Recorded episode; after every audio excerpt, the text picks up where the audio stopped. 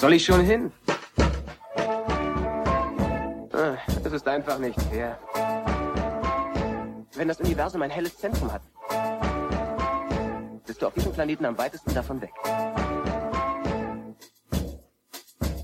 Blue Milk Blues. Herzlich willkommen zur dritten Folge von Blue Milk Blues. Ich heiße Tobi und ich freue mich, dass ihr zuhört. Heute unterhalte ich mich mit Frank.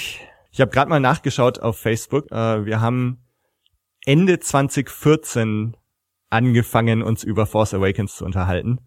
Da war, glaube ich, gerade der erste Teaser rausgekommen und ich hatte dem Frank eine Nachricht geschrieben, was er davon hält oder irgendwie sowas. Und die Unterhaltung hat sich eigentlich seitdem relativ konstant fortgesetzt. Ich war letztes Jahr nochmal in Berlin zu Besuch beim Frank und wir haben uns gemeinsam den zweiten Teaser-Trailer ein paar Mal angeschaut und dann drüber geredet.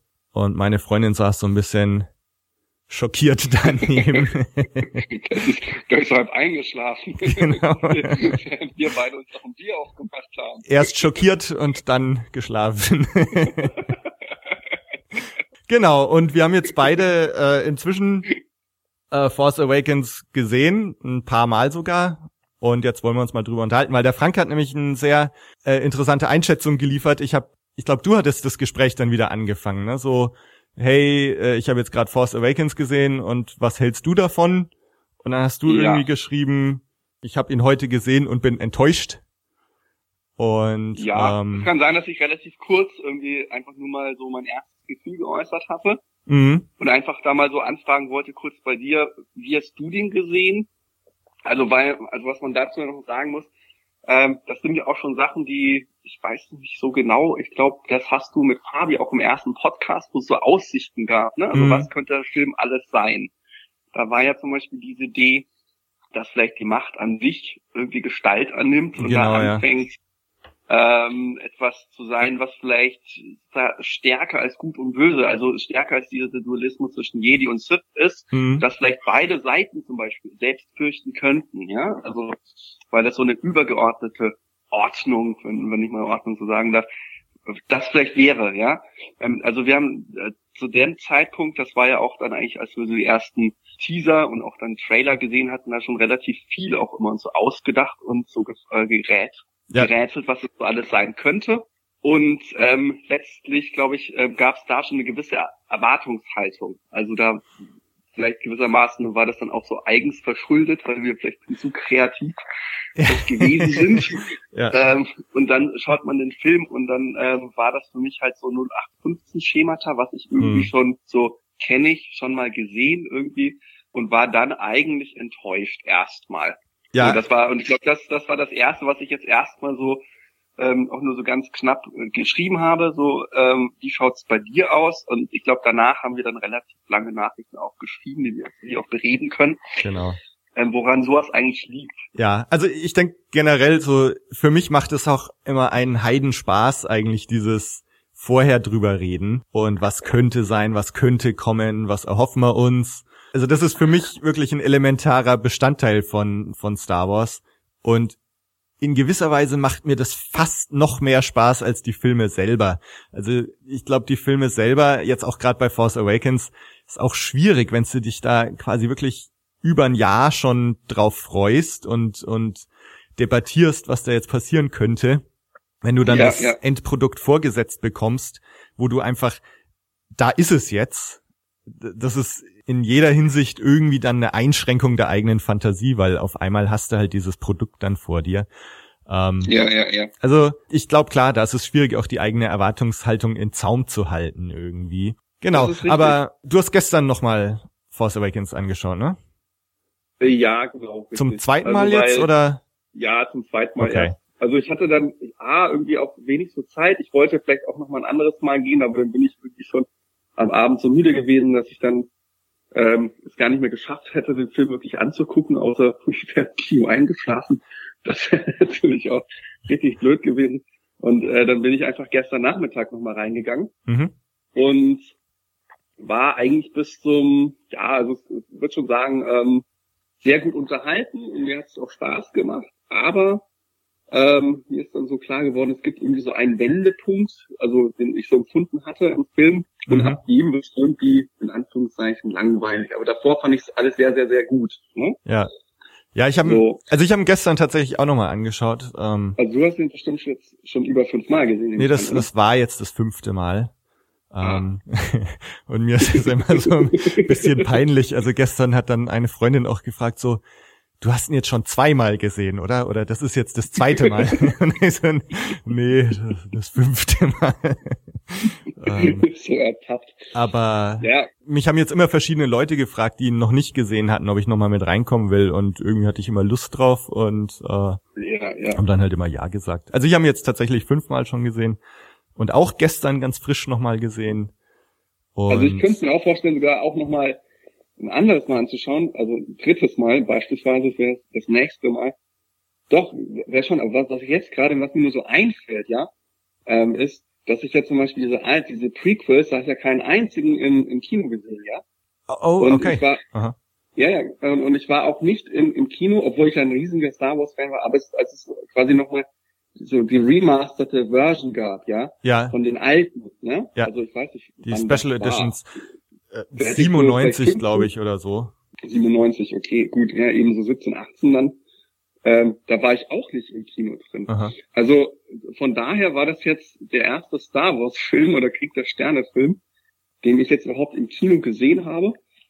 Und ich glaube allein so, dass es halt im Kino halt tausendmal mehr Spaß bringt, Hm. glaube ich, könnte mir auch durchaus vorstellen, da nochmal reinzugehen. Zum Beispiel so mal, ich habe noch nicht in, in 3D gesehen, ich habe jetzt immer nur zweimal auf Deutsch in 2D gesehen. Okay.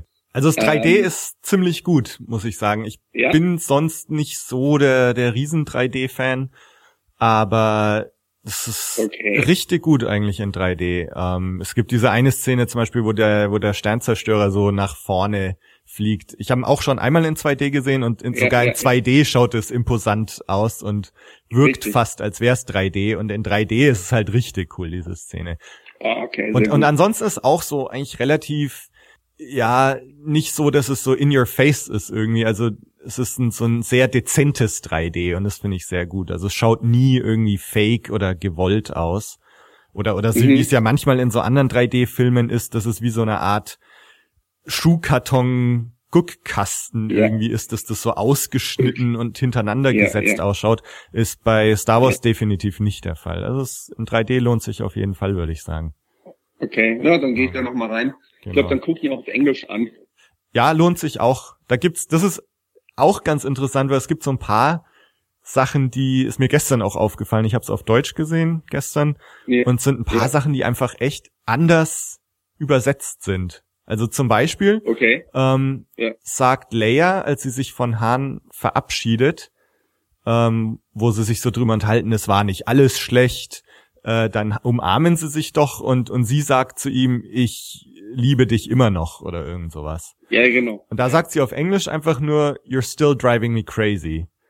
Und was ja, halt das ist so, viel cooler. ja, also, und das kann halt so in zwei Richtungen gedeutet werden, ja, so nach der einen Seite so, I'm still crazy about you, und auf der anderen Ja, ja. Seite, du treibst mich immer noch in Wahnsinn.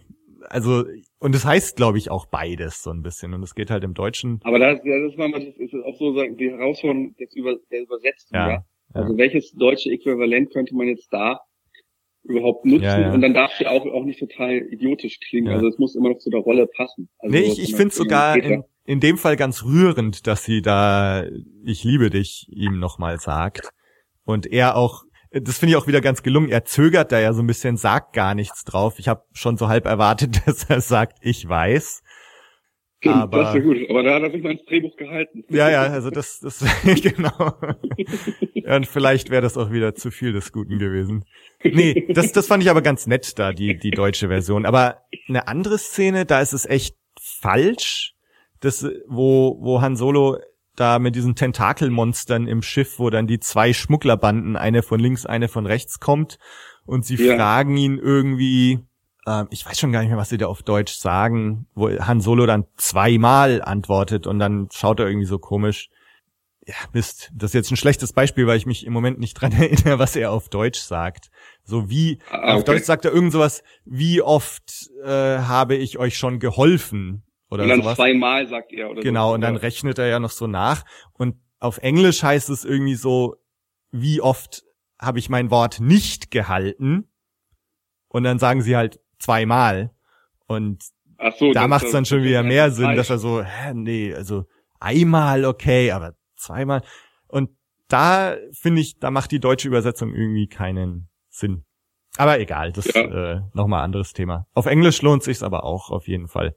Zwei Sachen noch ganz kurz dazu. Ich habe gestern auch noch mal so ein paar Interviews gesehen, auch mit Adam Driver und äh, auch ihn auch noch mal im Englischen gehört. Mhm. Und ich fand da seine Stimme im Englischen auch gleich viel besser, weil ich finde, die Deutschen übertreiben es mit dem Besten immer so extrem und Mhm. das gefällt mir nicht allzu gut. Zum Beispiel gibt's da diese eine Szene, wo er mit Ray im Raumschiff ist und dann, ähm, das finde ich ohne ein bisschen komisch, immer wenn man ihm sagt, nimm doch mal deine Maske ab, dann zögert er gar nicht lange und zack, ist er schon unten.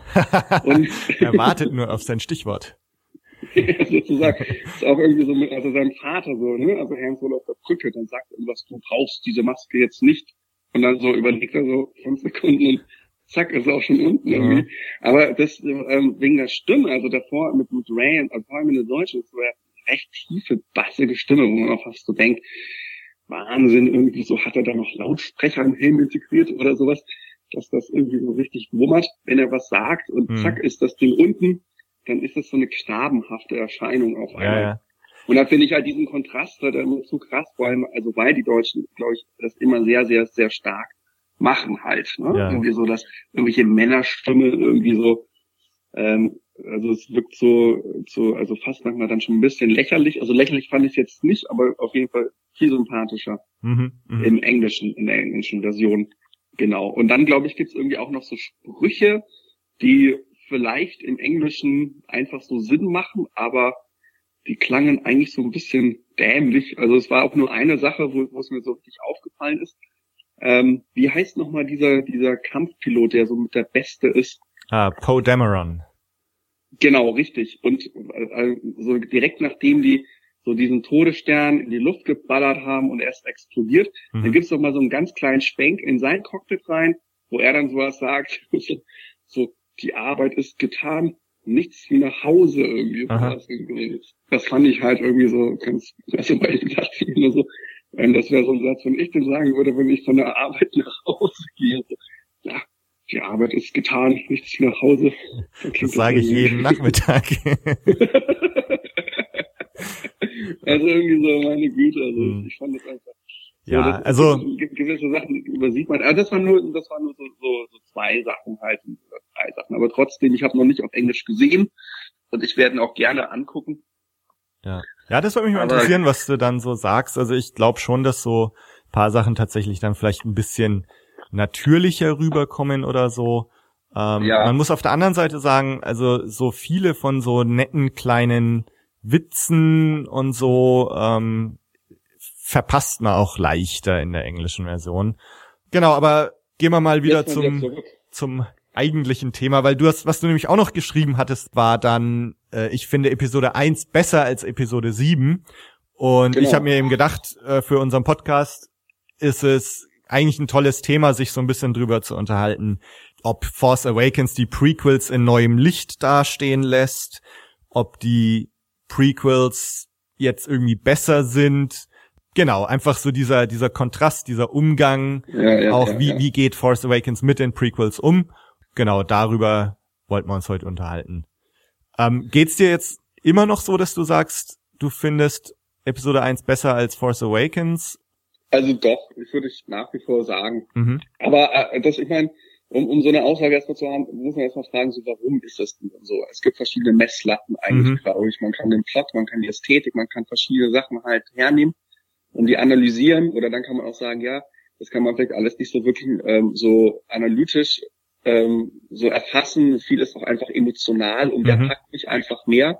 Ich glaube, vieles ist halt da irgendwie auch einfach so eine Form von Ansichtssache. Und Ja. ich, glaub, es- ja, ich glaube, nach wie vor ist es halt so, dass mh, mh, also ich finde, ich finde die ersten halt nach wie vor irgendwie besser, aber ich glaube, so die Messlatte waren ja sowieso immer erstmal die die die die ähm, vier bis sechs diese Genau. Teile.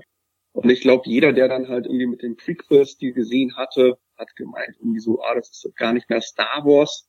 Und ähm, letztlich, ich glaube, das, was, was mich dann irgendwie in Anführungszeichen auch so ein bisschen wütend gemacht hat, ich habe sofort meine Schuhe ausgezogen und gegen die Wand geworfen, als ich das auf Facebook gelesen hatte. Da hat einer nämlich geschrieben, ähm, sie hat den neuen Star Wars gesehen, ich weiß nicht mal wortwörtlich, ähm, ja, wie cool ist das denn und nicht so ein Scheiß wie diese idiotischen Prequels eigentlich mhm. so. Und ich glaube, so leichtfertige Äußerungen gab es eigentlich ganz oft und ähm, ich fand, dass einfach grundsätzlich falsch ist, zumal ich eigentlich auch eher ein bisschen enttäuscht gewesen bin. Also der Grund, warum die Prequels gewonnen hatten, war eigentlich genau äh, größtenteils daran angelegt, was ich jetzt quasi da gesehen hatte, im siebten Teil eigentlich mhm. sozusagen. Und ich dann ähm, gesagt habe, was, was stört mich daran? Und dann war für mich das Fazit, also so gesehen finde ich eigentlich nicht nur Episode 1, sondern ähm, eigentlich das auch was, was erzählt wird, eigentlich so in der zweiten und zur dritten, trotz dieser ganz krassen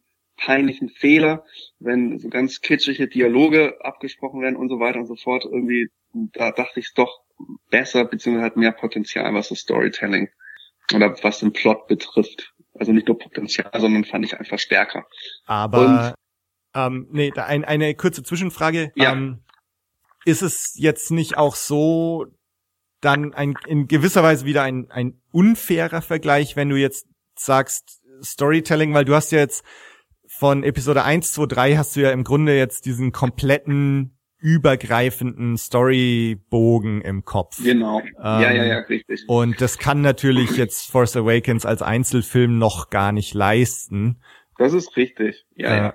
Ja, ja, das, das ist ganz klar. Das ist ganz klar. Also dass man, man, man fühlt ja und denkt ja gerade immer so genau, wenn man aus dem Kino kommt. Ähm, also ich habe vor allem den ersten eigentlich nochmal angeschaut, beim zweiten bin ich eingeschlafen, den dritten habe ich noch gar nicht gesehen, den hatte ich aber öfters mal gesehen und ich wusste mir, dass er dass mir trotzdem viel Freude bereitet hatte. Mhm. Also ich habe vor allem jetzt irgendwie, glaube ich, auch den ersten gesehen und den finde ich eigentlich auch trotzdem eigentlich recht gut und unterhaltsam. Aber jetzt, ähm, ja, ich weiß auch nicht genau. Ich meine, vieles, äh, was ich jetzt sagen würde, wurde bestimmt im anderen Podcast auch schon mal aufgegriffen. Aber nochmal so ganz kurz vielleicht das ähm, zu sagen, warum es mir nicht so gefallen hatte, mhm. Mhm. war das, ähm, wie ich schon auch ein paar Mal beschrieben hatte, dass ich so das Gefühl hatte, man, man sieht eigentlich denselben Film nochmal. Ähm, und das sind einfach sehr viele ähm, ähm, Versatzstücke, die, die man aus New Hope einfach nimmt. Und das läuft dann alles nach einem Schemata F ab. Es gibt verschiedene Rollen, sage ich jetzt mal, die immer wieder neu belegt werden. Ich habe irgendwie auch gesagt, Han Solo wird deshalb ganz leichtfertig geopfert, was ich irgendwie auch falsch fand weil man braucht quasi dann immer noch den, an Anführungszeichen, alten Mann, der dann halt mit den Jüngeren stirbt. Das war ja so bei Ben Kenobi ja auch, ähm, als er sich quasi da ähm, von Darth Vader hat umbringen lassen, damit die anderen fliehen konnten. Also die Frage, warum der das jetzt macht, ist vielleicht ein anderer. Aber es waren einfach Bilder, die man irgendwo schon alle mal gesehen hatte. Und ich vor allem das Gefühl hatte, dass, dass die ganze, also wenn ich jetzt so ein, ähm, so ein Teaser, nee, wie heißt es gleich nochmal schnell, so, das ist auch ein Teaser, ähm, im, aber jedenfalls sowas, wenn man so sagt, ähm, beschreiben wir mal das Ganze irgendwie auch so auf einer Seite. Ja. Ne? Also so Mann ist auf der Wüste, äh, betrifft den und den und sowas. Also da dachte ich halt einfach vor allem so das New Hope und und das ist irgendwie fast so derselben Feder ersprungen, irgendwie mhm. so, das ist fast dasselbe. Allein schon diese Rettungsaktion jetzt von Ray, dass da jetzt wieder ähm, so dieses kleine, ähm, dieser kleine Trupp dahin fährt ähm, und ja gut, dann kommst du halt mit Lichtgeschwindigkeit durch. Das sind aber eigentlich nur, das sind gar nicht die wesentlichen Sachen, sondern dieser ganze Ablauf eigentlich sozusagen. Die geistern da rum, dann gibt's diese Befreiungsaktion, ähm, dann zerstören sie den Kern und fliegen dann weg. Das ist, also das kannte man. Und parallel dazu gibt's halt dann diese Fighter, ja. die in der Luft rumfliegen. Klar, man kann auch wieder sagen, ja, der sechste Teil kopiert dann irgendwie auch den vierten Teil und äh, und so weiter und so fort. Mhm. Für mich war es halt einfach nur so, dass ich dann ähm, auf einem gewissen Punkt war ich dann einfach enttäuscht und dachte mir, das können die doch jetzt nicht ernsthaft bringen. Ähm, einfach weil ich mir immer gedacht habe, die haben so viel Zeit gehabt, sich was zu schreiben, da steckt so viel Geld drin, da können sich eigentlich so kluge Köpfe irgendwie zusammenstecken und ähm, eine, eine neue Saga ähm, erzählen. Und das machen sie halt nicht. Das erinnert mich dann eher an so eine kleine Soap Opera. Gut, das hat sogar selbst mal ja, der, äh, Dings auch gesagt. George Lucas, dass es eigentlich so eine ähm, Soap Opera ist. Aber glaube ich, selbst da kann man es dann doch irgendwann ein bisschen wieder anders erzählen und ähm, so dass es nicht so offensichtlich dasselbe ist. Also ich meine, es gibt auch viele Wiederholungen eigentlich von, wie, wie so Geschichten geschrieben werden, auch was, was die ersten betrifft. Das ist etwas, was in diesem Artikel The Ring Theory dann auch vorkommt, was mir eigentlich nie so bewusst geworden ist. Mhm. Aber ich finde auch ge gerade daran erkennt man auch so eigentlich auch die Leistung, die eigentlich The Phantom Menace eigentlich auch bringt. Dass er eigentlich doch kann man sagen, auch dieselbe Story erzählt, aber sie quasi so darstellt, dass sie einem so unbekannt ist und dann kommt es auch zum Verriss. Ähm, aber selbst das müsste eigentlich dann auch ein Lob sein, weil, weil man merkt irgendwie so, er hat echt was Neues gewagt. Aber zumindest war es einfach schon so, dass als ich den ersten Teil gesehen habe, da gab es keinen einzigen Moment, wo ich dachte, ach, ach man, jetzt ist es, es ist so offensichtlich, was, was ich in den nächsten 40 Minuten sehen werde. Das gab es keinmal. Also ich habe so das Gefühl gehabt, das ist ein Film, der eigentlich so, also so ganz neue Sachen erzählt. Und vor allem vor dem Hintergrund mit dieser Ring Theory, dass eigentlich trotzdem ein gewisses Schemata, irgendwie auch, auch Wiederholung stattfindet, ist das eigentlich schon eine großartige Leistung eigentlich sozusagen. Aber so ja, aber muss man nicht auch sagen, also also was du jetzt gerade gesagt hast, ähm, dass Episode 1 dann wieder ganz neue Sachen bringt. Äh, Im Endeffekt, aber wenn du trotzdem schaust, ich meine, du, du triffst Anakin auch auf einem Wüstenplanet. Also du triffst ihn nicht nur auf ja. einem Wüstenplanet, sondern du triffst ihn auf Tatooine, wie Luke auch. Ja, ja, ja, ja. Ähm, ja. Dann gibt's eine, eine Bedrohung, die in diesem Fall ist jetzt halt nicht das Imperium, sondern es ist irgendwie was, ja, Phantom-mäßiges, du weißt genau. nicht genau, was es ist. Auf der anderen Seite hast du diese Trade Federation, die genau. eine Raumstation hat, die ja. am Schluss von den Guten in die Luft gesprengt wird. Also sogar von, von Anakin. Also insofern. Das genau, das meine ich halt, genau. Das aber insofern ist es doch eigentlich auch so, dass auch schon Phantom Menace genau mit Versatzstücken arbeitet und eine eigentlich altbekannte Story erzählt. Es genau. schaut einfach anders aus, es ist bunter, ja. es ist mehr CG, aber letztendlich ist die Story doch eigentlich auch eine altbekannte. Also ist genau jetzt nicht halt. ja genau das meinte ich ja, dass sogar ein großes Lob ist, dass es dieselbe Story erzählt, aber sie nicht so offensichtlich erkannt wird. Okay. Also in Anführungszeichen, ähm, da steckt alles drin, was quasi die altbekannte gute Star Wars Story halt braucht, aber sie wird einem nicht wirklich aufs Auge gedrückt. Also zum Beispiel, ich finde es doch eine großartige Leistung, dass jetzt da nicht schon wieder ein Todesstern irgendwie alles bedroht, sondern das ist eine Handelsföderation, dass es auch eher so ein bisschen ins Politische geht. Ähm, ob jetzt jetzt beispielsweise diese komischen Android, also diese ähm, diese Androiden ähm, Armee, ob die jetzt besonders gefährlich wirken oder so ein bisschen dämlich, das mag man dahingestellt sein. Auf jeden Fall ist sie, was schaut sie erstmal anders aus, eigentlich so ein anderes Gewand von dem Ganzen. Ja. Und das fand ich eigentlich ganz gut. Ähm, also da wird mehr gewagt und vor allem ich bin mehr unterhalten, weil ich jetzt nicht so das Gefühl habe, ich weiß ganz genau, wie es ausgeht eigentlich so. Ich weiß nicht genau, was kommt. Ja. Ähm, zum Beispiel ist es ja auch so, kann man jetzt sagen, dass ähm, um diese Roboterarmee irgendwie auf Tatooine äh, besiegen zu können, braucht man jemanden, der die Zentrale, das Kontrollorgan zerstört. Das ist dann komischerweise Anakin, der so ganz zufälligerweise in so ein so ein X-Wing sitzt und dann irgendwie auf so einem automatischen Kurs dann diese Raumstation ansteuert und irgendwie ganz zufälligerweise ähm, da halt hineingerät in dieses äh, Raumschiff und das von innen zerbombt und da wegfliegt. Das ist ja im Grunde nichts anderes, als wenn ähm, so der Millennium Falke dann im sechsten Teil beispielsweise reinfliegt in den Todesstern, den Generator zerschießt und dann gerade noch rauskommt. Die Bilder kennen wir auch, aber ähm, man hat sie nicht direkt vor Augen. Also sehr, dann, wenn man halt sehr viel analysiert, weiß man, aha, das kenne ich auch. Aber in dem Moment, wo Anakin in diesem Ding drin sitzt, wusste ich halt gar nicht, wo geht's jetzt erstmal hin. Ich war da ähnlich irgendwie, glaube ich, dann wie wie Anakin wahrscheinlich dann im Flieger irgendwie so meine Fresse, wo ähm, was mache ich jetzt hier und so wow und staune dann selber. Also das meine ich. Es ist nicht so wirklich so vorhersehbar. Ähm, Ging dir das jetzt beim zweiten Mal anschauen immer noch so? Also ist das nach wie vor ein, ein Hauptmanko von Force Awakens für dich? Oder ist, hat ja, sich das jetzt also ein bisschen beim gelegt? Zweiten Mal war's, beim zweiten Mal war es so, also ich habe ich, ich fand viele Sachen fand ich halt nicht so gut und bin damit in Anführungszeichen hart ins Gericht gegangen, auch mhm. wie Han Solo auftaucht. dann habe ich mir die Rolle Han Solo auch nochmal beim zweiten Mal habe ich auf alles geachtet und fand sie dann eigentlich relativ gut. Mhm. Trotzdem sehr schade, dass er irgendwie so, so schnell stirbt oder sterben muss. Ähm, aber ich finde, also so, das würde ich jetzt nach wie vor so sagen, ich finde den Film sehr, sehr gut und unterhaltsam. Mhm. Und ähm, das ist halt, wie gesagt, wieder auf dem Wüstenplanet anfängt und es gibt einen Roboter mit einem Plan. Aber jetzt fand ich es gar nicht, gar nicht so schlimm. Aber es ist auch ganz individuell nur, kann ich auch nur für mich sprechen. Ja, ja. Ich fand ab dem Moment, als man Leia zum ersten Mal sieht und dann fängt's an, ähm, jetzt, jetzt fängt dieser zweite Part an, und zwar das Todesstern-Befreiungsaktion. Ab dem Moment fand ich ihn irgendwie ein bisschen langweilig. Mhm. Und davor fand ich, wurde das sehr schnelllebig erzählt und, ähm, und das hat mir alles sehr gut gefallen. Und da gab es mal Längen irgendwie sozusagen. Also ich ähm, finde auch, so dass, dass man vielleicht in dem bis zum ersten Mal diese Starkiller Base auftaucht, bis dahin, finde ich, merkt man das noch gar nicht so, dass hier diese altbekannte Story erzählt wird. Also wenn man schaut, die Eröffnungssequenz genau. mit, mit Kylo Ren und dann Poe Dameron wird gefangen genommen, die beiden Poe und Finn fliehend vom, von dem Sternzerstörer. Ray wird eingeführt, äh, dann fliehen sie, dann treffen sie Han und irgendwann taucht dann die Starkiller Base auf.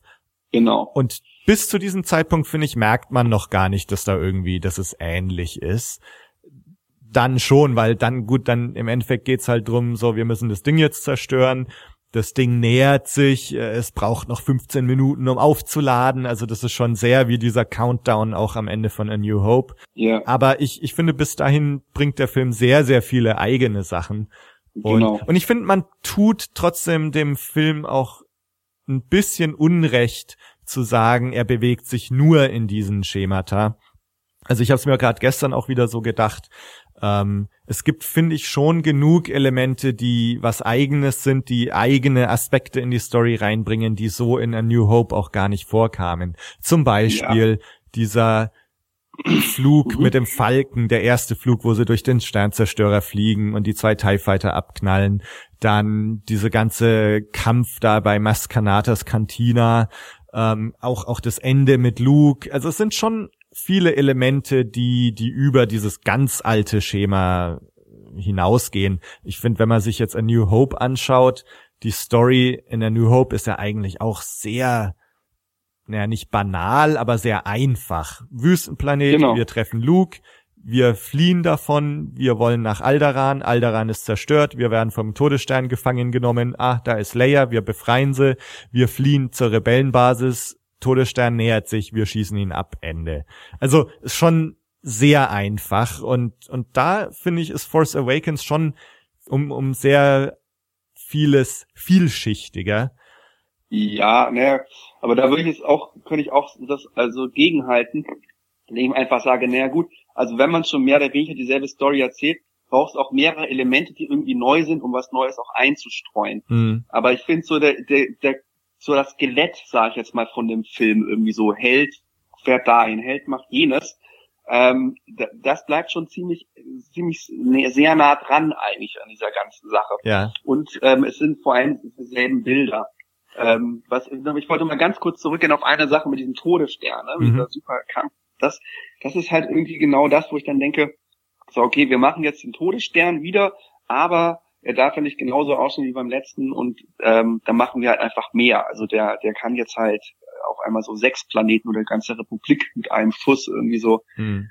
ähm, zunichte machen. Und ähm, okay, das ist, das trifft jetzt nur für das natürlich zu, ist nicht für alles, da ist das bei anderen Sachen noch nicht bedacht, aber ich finde generell ist immer mal so ein Problem, wenn man immer so dann zu Übertreibung hineigt. Ne? Also ich finde, ich finde dadurch, dass der so extrem mächtiger noch ist als der alte, macht immer gar, also ist diese Bedrohung umso abstrakter. Also ich kann sie fast gar nicht mehr wirklich fassen. Dieses Leid, was auf einmal mit einem Planeten, der davor, mhm. ähm, also als Ben so sagt, ich glaube, das ist doch dann irgendwie im im vierten Teil, da wollten sie einen Planeten ansteuern, der ist dann zerstört worden, ja. Und dann sagt er, er spürt so ein großes Leid oder Erschütterung der Macht oder ja, sowas ja. in der Art. Da habe ich noch so das Gefühl, oh Mann, krass, also dieser Jedi bekommt das mit, irgendwie so, dass da was ganz Schlimmes passiert ist und sowas. Und ähm, wobei selbst dieses Leid von, von Milliarden von Leuten, die da irgendwie sterben, natürlich dann irgendwie auch schon also gar nicht mehr richtig erfassbar ist. Mhm. Das Ding ist, wenn auf einmal jetzt so so so ein so ein Todesstern rum, rumfliegt, der dann auf einmal so und so viele ähm, Planeten zerstört, ja, dann dann ist es für mich fast so so fast was comichaftes eigentlich ja. so. Also das ich, ich kann es schon gar nicht mehr greifen. Das ist das Problem manchmal ja. mit solchen Vertreibungen eigentlich so. Ja, also das also hat Tom in der letzten Folge auch gesagt. Er hat gesagt, dass man halt in A New Hope, nachdem da Leias Heimatplanet zerstört wird, da hast du halt eine emotionale Bindung irgendwie und dass das irgendwie flöten geht. Es wird so schnell auch abgehandelt. Du siehst einmal kurz ein paar Gesichter auf diesem einen Planeten, der da zerstört wird ja, und ja, bums ja, ist er weg. Was ich auf der anderen Seite denke, ähm, also ich habe mir gestern die Szene auch nochmal angeschaut. Natürlich ist es so, dass wir vielleicht keine direkte emotionale Bindung haben, aber ich finde es trotzdem sehr gelungen, diese Musik, die da spielt zum Beispiel. Es ist, glaube ich, eine ganz ähnliche Musik, die auch nachher spielt, wenn Han getötet wird und Leia dann auf einmal diesen Moment hat, der ja ähnlich ist wie dieser Moment, wo Obi-Wan sagt, es war, als würden Millionen aufschreien und plötzlich verstummen, ist diese Szene mit Leia nach Hans Tod auch ganz ähnlich und da spielt, glaube ich, fast die gleiche Musik. Und diese, diese Streichermusik, die auch spielt, während diese Planeten zerstört werden, finde ich schon mhm. sehr intensiv und sehr emotional. Und für mich ist das fast genug. Also, ähm, weil es geht halt hier um diesen Moment, wo diese wahnsinnigen Typen von, von der First Order mit einer krassen Waffe auf einen Schlag die Republik auslöschen. Also diese Fanatiker. Und wir ja. äh, kriegen das quasi mit und damit werden die Karten im Universum wieder komplett neu gemischt. Die Republik ist, denke ich mal, kann man jetzt fast sagen, damit ausgelöscht. Und ja. klar, jetzt haben sie dann ihre Starkiller Base auch wieder verloren am Ende, aber die hat letztendlich das getan, was sie tun sollte, nämlich die Machtverhältnisse umdrehen. Jetzt ist, gibt's die Republik nicht mehr und die First Order ist die Frage, wie geschwächt die jetzt ist, nachdem die Starkiller Base jetzt kaputt ist. Aber ich denke mal, man kann davon ausgehen, dass die irgendwo anders noch eine große Basis haben oder mehrere Planeten, die in ihrer Macht sind. Und ja, genau. Und das, das geschieht quasi jetzt hier in Force Awakens. Republik futsch, First ja. Order mächtig und, ja. und da macht's für mich schon Sinn, dass jetzt vom, vom Storytelling, wir haben halt irgendein Ding gebraucht, irgendeine Waffe, die das erledigen kann. Und ich frage mich, wenn wir jetzt irgendwas anderes gehabt hätten, ja, irgendwelche Bomben, die die First Order heimlich auf fünf Planeten deponiert oder oder irgend sowas, was mhm. auch das gleiche tut, nämlich die Republik auf einen Schlag auslöschen, ob man nicht dann auch wieder gesagt hätte, na, also irgendwie ist das auch komisch, dass hier Bomben platzieren oder oder einen Super Torpedo oder oder was ja. weiß ich, was man jetzt so äh, da sich ausgedacht hätte. Und von daher finde ich es eigentlich gar nicht so schlecht, wie es jetzt gelöst wurde. Ja, also da hatte ich ja auch ähm, auch was geschrieben mhm. ähm, wegen des Todessterns, dass das eigentlich die beste Möglichkeit ist, die eigentlich Rebellen, die man Rebellen zuspielen kann weil so immer so eine Kampfstation wie der Todesstern scheint ja irgendwie so eine ganz konzentrierte Machterscheinung zu sein, ähm, mit einer unheimlichen Feuerkraft, aber auf der anderen Seite gibt es auch immer so die Achillessehne und mhm. die können sich dann die Rebellen jedes Mal irgendwie ähm, ähm, so nutzen, um quasi den Goliath zu Fall zu bringen. Ja, ja. ja. Und, und das passiert ja immer. Das ähm, ist, also angenommen, das wären, wären jetzt halt so und so viele Spezialeinheiten, die irgendwo eindringen würden, anstelle von so einem Kampfstern, um irgendwas zu machen. Also in so in Zeiten der Technik war es mir irgendwie mhm. auch so, man kann ja irgendwelche Computerviren irgendwie rumschleudern. Ja, spammen, spammen die Republik voll und irgendwann haben wir alles unter Kontrolle. Das ist natürlich so ein ganz unfassbarer Gegner, natürlich, ja. Wenn ich den Todesstern aber dagegen habe, da weiß man, oh, das ist dieser eine Riesenklops. Wenn wir den Fleischklops in die Luft sprengen, dann sind die erstmal, das ist eine herbe Niederlage und vor allem, wir können all unsere 20, 40 ähm, X-Wing Fighter dahin schicken. Ähm, das ist so ein greifbares Ziel. Ja. Also von daher braucht man das auch immer wieder. Das hat man auch im ersten Teil gebraucht eigentlich. So, man hat dann diese diese ähm, auch auch so, es war ja kein Todesstern, aber so eine so eine kleine unfertige Kampf ähm, ähm, Station ähm, von der Handelsföderation ja auch gebraucht, so als Zentrale. Ne? Also das Mhm. braucht man nur, wie gesagt, das, das, das fand ich gut. Also da, da hätte ich jetzt gar nie mal so ganz diese Parallelen gesehen, weil die noch nicht so offensichtlich waren. Ja.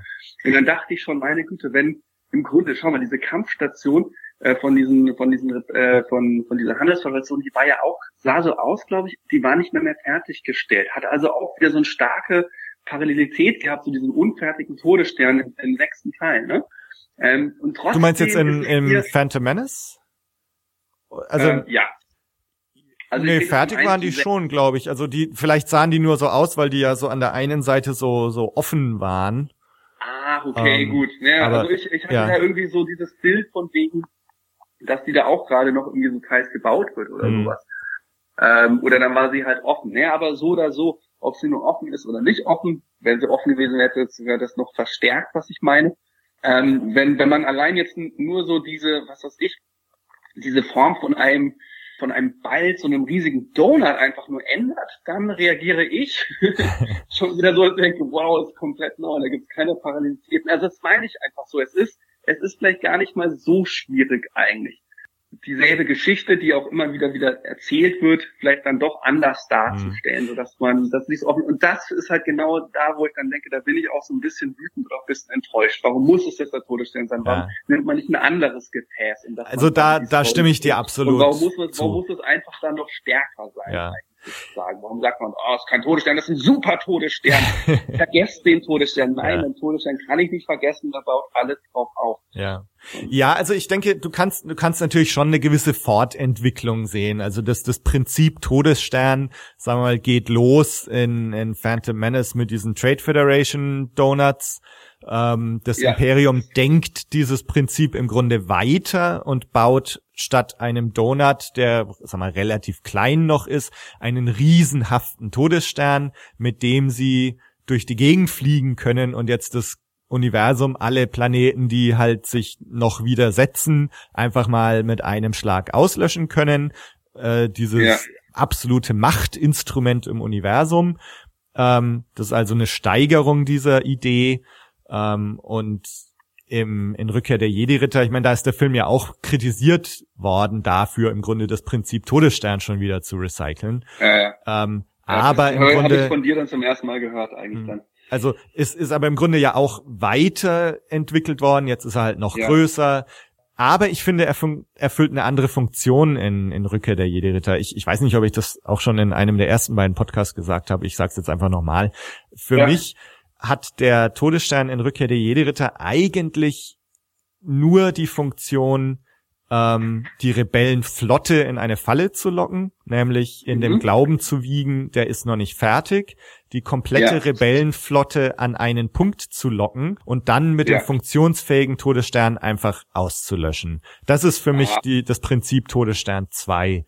Und jetzt, Ah, ich glaube ein anderes, aber es ist auch auch ein anderes wahrscheinlich. Aber aber, aber sag mal jetzt. Und, und jetzt haben, hat halt die, die First Order dieses Prinzip Mhm. noch weiter gedacht, noch größer. Also es ist im Grunde auch eine, ein stetiges Größerwerden von Donut zu erster Todesstern, zu zweiter Todesstern, zu Starkiller Base. Es wird immer größer. Und auch das, finde ich, passt wieder ins Prinzip dieser First Order, die jetzt halt sagt, so, wir führen dieses Prinzip jetzt noch weiter. Die technologischen Möglichkeiten haben sich seitdem auch weiterentwickelt und wir bauen Ja. jetzt tatsächlich ein Ding, was noch mehr Bums hat und äh, das auch unseren Machtanspruch irgendwie unterstreicht. Und das ist für mich die Ja. Funktion von, von der Starkiller Base. Nichtsdestotrotz, du hast schon recht, also ich hätte mir schon vielleicht auch gewünscht, dass da jetzt einfach mal was anderes kommt. Als ich Ja. das erste Kinoplakat gesehen habe von Force Awakens und dann siehst du auf einmal da die, diesen Todesstern im Hintergrund, habe ich mir auch gedacht so, das kann doch nicht wahr sein. Jetzt haben die tatsächlich wieder einen Todesstern. Das war das erste Mal, dass ich das gesehen hatte auf diesem Poster. Ja. Ähm, und ja, also da hätte ich mir auch was anderes gewünscht. Gleichzeitig, ich bin echt sehr gespannt, was jetzt in Episode 8 und 9 kommt. Das Ja. Ding ist jetzt zerstört. Und ich glaube nicht, dass jetzt in den, im nächsten Film oder im übernächsten Film nochmal ein Todesstern kommt. Kann ich mir nicht vorstellen. Und da freue ich mich eigentlich schon sehr drauf zu sehen, was kommt jetzt? Was haben sie sich jetzt ausgedacht? Ähm, ich glaube, dass jetzt im nächsten Film, der wird auch ähnlich sein wie das Imperium schlägt zurück. Ich glaube nicht, ja. dass du wieder eine neue Superwaffe siehst. Ähm, ich glaube, es geht jetzt mehr um die Beziehungen zwischen den einzelnen Charakteren, um die Weiterentwicklung, um das Training. Ähm, mhm. Vielleicht wird diese dunkle Bedrohung von, von Supreme Leader Snoke noch ausgebaut, dass wir ein bisschen mehr erfahren, ja, ja. wer der ist. Aber ich glaube nicht, dass jetzt wieder so aber Story könnte dann könnte es dann doch wieder vorkommen. Vielleicht, also, ich glaube es nicht, ehrlich gesagt, aber ähm, schauen wir mal. Also, wenn ich mir das Ende ja auch anschaue von dem dritten Teil, ne? Mhm. Dann ist es doch auch so, ähm, da kann das Ende jetzt ja quasi nicht der Todesstern sein, also wie es im sechsten gewesen ist, dass das nochmal das, das, weil es man muss ja quasi direkt anknüpfen an A New Hope. Und der wichtigste oder krasseste Todesstern für eine ganze Generation war wahrscheinlich die Rolle des Darth Vaders an sich. Mhm. Also das endet ja auch wieder quasi mit so einem erstarken Leben. Also das ist natürlich die Frage, ähm, was wollen Disney? Ne? Also wollen sie jetzt, ähm, dass irgendwie so das Chapter closed ist sozusagen? Dann ähm, könnte man sagen, schreiben wir ein Happy End. Mhm. Andernfalls ähm, liegt es ja irgendwie auch nahe, dass es irgendwie auch wieder so mit düsteren Aussichten zumindest endet. Ne? Ja, also, also da, du meinst jetzt dann Episode 9, oder? Ja, ja, genau, ja, richtig. Ja. Also klar, ob das jetzt dann wieder ein Todesstern ist, äh, keine Ahnung, es kann, kann verschiedenes sein, aber wahrscheinlich mhm. ist eher wieder so, dass ähm, nachdem vielleicht in der zweiten Folge wahrscheinlich die, ähm, die, vielleicht, schauen wir mal, ne, vielleicht die Rebellen ein bisschen erstarken und so ein bisschen Oberhand gewinnen, dass dann, das ist immer so einpendelt. Das ist ja immer so, mhm. geht immer um dieses Gleichgewicht der Macht. Ich, ich bin mal gespannt. Ein, ja. Also mal sind die einen irgendwie so ein Vorteil, dann wird es wieder ausgebalanced. Also ja. so diese Balance irgendwie der beiden Seiten ist ja quasi ähm, das, das, das tragende Element eigentlich so. Ne? Ja. Ich, ich bin gespannt, ob Kylo Ren am Ende von Episode 9 erlöst wird oder ob es für ihn keinen ja. anderen Weg gibt, als zu sterben. Also ja. ich meine, er hat jetzt im Grunde, er hat jetzt seinen Vater umgebracht. Das ist jetzt, Snoke sagt ja auch irgendwas, äh, er kann seine Ausbildung jetzt beenden und so weiter. Also ich meine, mit Sicherheit wird noch so ein bisschen dieser Konflikt zwischen Gut und Böse in ihm ausgefochten werden. Aber ja. ich bin gespannt, ob er jetzt diesen diese Grenze zu, wo er unwiderruflich verloren ist, ob er die schon überschritten hat. Also es gibt jetzt kein also, Zurück mehr. Wir kommen jetzt nicht wieder nö, zu einem Punkt. Muss auch gar nicht sein. Mh, also es gibt ja, es gibt ja nach wie vor noch seine Mutter, ja. ja. Also nur weil es der Vater nicht äh, geschafft hat, ja, ähm, muss es dann nicht heißen, dass es die die Mutter dann nicht ähm, ja, die kann er jetzt ja. auch noch umbringen. Nein, aber die können es zum Beispiel schaffen. Ja. Also zum Beispiel. Ja, ja. Also das, ja. Und, und, man weiß auch nicht genau, ob vielleicht Luke es hinkriegt. Irgendwie, ja. Ne? ja. Erforsche deine Gefühle und dann weiß auf einmal. Ich bin dein Onkel. so, also da, ich meine, da ist ja noch Potenzial. Also es, es muss das dann nicht unbedingt heißen, dass er grundsätzlich jetzt so, dass es keinen Zweifel mehr gibt. Ja, und also kann es ja sein, dass, dass es dann zum Beispiel Schuldgefühle in ihm, ne? Und, äh, also ich glaube schon, dass genau, was du jetzt gerade sagst, Schuldgefühle, also das da gibt's noch ganz viel Potenzial, um diesen Charakter noch weiter auszubauen und, und interessant zu halten. Und also ich, ja. ja, ich bin gespannt, wie, wo das hinführt in Episode 9. Zur Erlösung oder zur Verdammnis. Und, und auch Episode 9, wie es dann weitergeht, ist dann tatsächlich der, der Kreis geschlossen und wir sagen, okay, es gibt jetzt neun Filme. Die Saga der Skywalker-Familie kommt jetzt hier zu einem Ende oder wird es wirklich ja. bis Ultimo weiter erzählt? Also Episode 10 ist dann die Story von, vom Urenkel von Darth Vader. Ja. Ja, keine Ahnung. Also ich hoffe, also das habe ich mich heute auch gefragt, ob es nicht an gewissermaßen fast sinnvoller gewesen wäre, vielleicht wirklich auf diese alten Rollen von Han Solo und Luke Skywalker vielleicht zu verzichten und einfach neue Charaktere einzuführen, ja, so dass die vielleicht wirklich ins Reich der Legenden sind oder gegangen sind weil dann dreht sich dann doch immer wieder um die, ja, das ist dann irgendwie, dann ist es irgendwann die, was weiß ich, Großnichte von Luke Skywalker. Und, also das ist dann mhm. immer so in diese Familie bleibt, so la Familie, ja. Und äh, das, äh, weiß ich nicht, also finde ich manchmal ein bisschen, bisschen gefährlich. So mal eine Sache ist mir auch noch gekommen, ähm, was ich zum Beispiel, also auch vor allem bei diesen alten vier bis sechs immer so schön fand, war, dass immer so Luke so ganz langsam auch an die Macht herangeführt wird. Mhm. Ähm, was jetzt ja mit Ray eigentlich nicht passiert. Da hat man, da kann man vielleicht zugute halten, ja, schau dir den Titel an, das heißt doch das Erwachen der Macht. Mhm. Vielleicht geht's deshalb alles ein bisschen schneller, so, die, äh, die kann auf einmal Sachen, von der sie keine Ahnung hatte. Mhm. Fand ich aber so erzählerisch eigentlich so bei Luke viel, viel schöner, wie er sich wirklich entwickelt über drei Filme hinweg zum Jedi. Ja. Ähm, genauso schön fand ich es halt auch über den in Phantom Menace, ähm, dann bis zu den letzten, dass sich da eigentlich auch der Anakin über drei Folgen hinweg erst so Darth Vader entwickelt. Und ich finde einfach jetzt bei diesem neuen Film ist es eigentlich so, da gibt's gar nicht wirklich diese Entwicklung von diesen Leuten. Man kann also weniger mitgehen. Ähm, es fällt einem wahrscheinlich leichter, wahrscheinlich, wenn man schon alles gesehen hat, aber jemand, der so das, der noch nie Star Wars gesehen hat oder so, ähm, ich weiß nicht genau, wie das wirken muss. Aber ich weiß nicht, ob es so wirklich überzeugt. Also ich finde, das war auch besonders rührsam natürlich bei diesen, bei, also bei den Prequels auch, als auch bei den Originalen, dieses wirklich langsame Heranführen mhm. diese Entwicklung, die jetzt hier schon so schnell geht. Also das ist, das ist quasi nur so der, mein, mein, mein Vorgedanke zu dem, der jetzt kommt, ist, das ist ja, dass man immer von der Prophezeiung gesprochen hatte.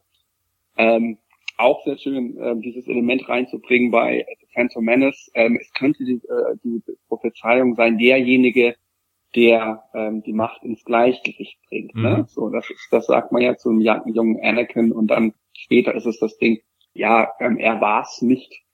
Luke ist es gewesen. Ähm, also wenn man, und, und jetzt nur diesen Gedanke halt von, von, dass es da eine Prophezeiung gibt, die schon so, so alt ist, ja, ich weiß gar nicht, aus welcher Zeit die denn kommt. Also eigentlich müsste diese Prophezeiung ja auf jeden Fall gewesen sein, nachdem ähm, die Republik zerstört wurde, im Teil drei bis dann zu New Hope irgendwo dazwischen. Ähm, also so ancient kann diese Prophezeiung jetzt mhm. ja gar nicht sein, so alt. Ähm, und dann ist auch die Frage, wie bedeutend die ist. Also wer macht so eine Prophezeiung und vor allem, wenn es dann immer wieder neue, so Hauptcharaktere äh, äh, gibt, die auf, auf die Bühne treten und ähm, dann frage ich mich so, äh, welchen Wert hatten so eine Prophezeiung? Ist das nicht fast inflationär? Also sage ich so, ähm, ist die Prophezeiung nicht dann irgendwas mit Luke beendet oder müsste sie es sein? Und wie weit macht es Sinn, dann immer weiter neue Jedi einzuführen, die ja. Also das außer Rand und Ding. Ja. Und das, genau, das war so ja. dieser Gedanke noch. Ähm, gut, dazu kann man sagen, naja, selbst wenn die Prophezeiung Luke gewesen wäre, ich meine, es muss ja irgendwie danach auch, das Leben geht weiter und es passieren halt neue Dinge.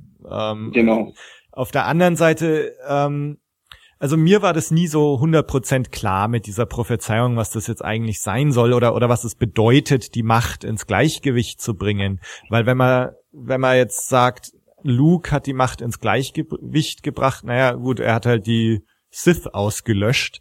Ähm, wenn yeah. man jetzt sagt, es muss ein Gleichgewicht zwischen dunkel und hell geben, dann ist das Gleichgewicht durch Luke im Grunde sehr aus dem, aus dem Gleichgewicht gebracht, weil es gibt einfach yeah. die dunkle Seite nicht mehr. Also insofern wäre das Gleichgewicht für mich eher sowas, als wenn es dunkel und hell wie Yin und Yang irgendwie äh, so nebeneinander geben muss ähm, oder vielleicht auch vereint oder oder keine Ahnung.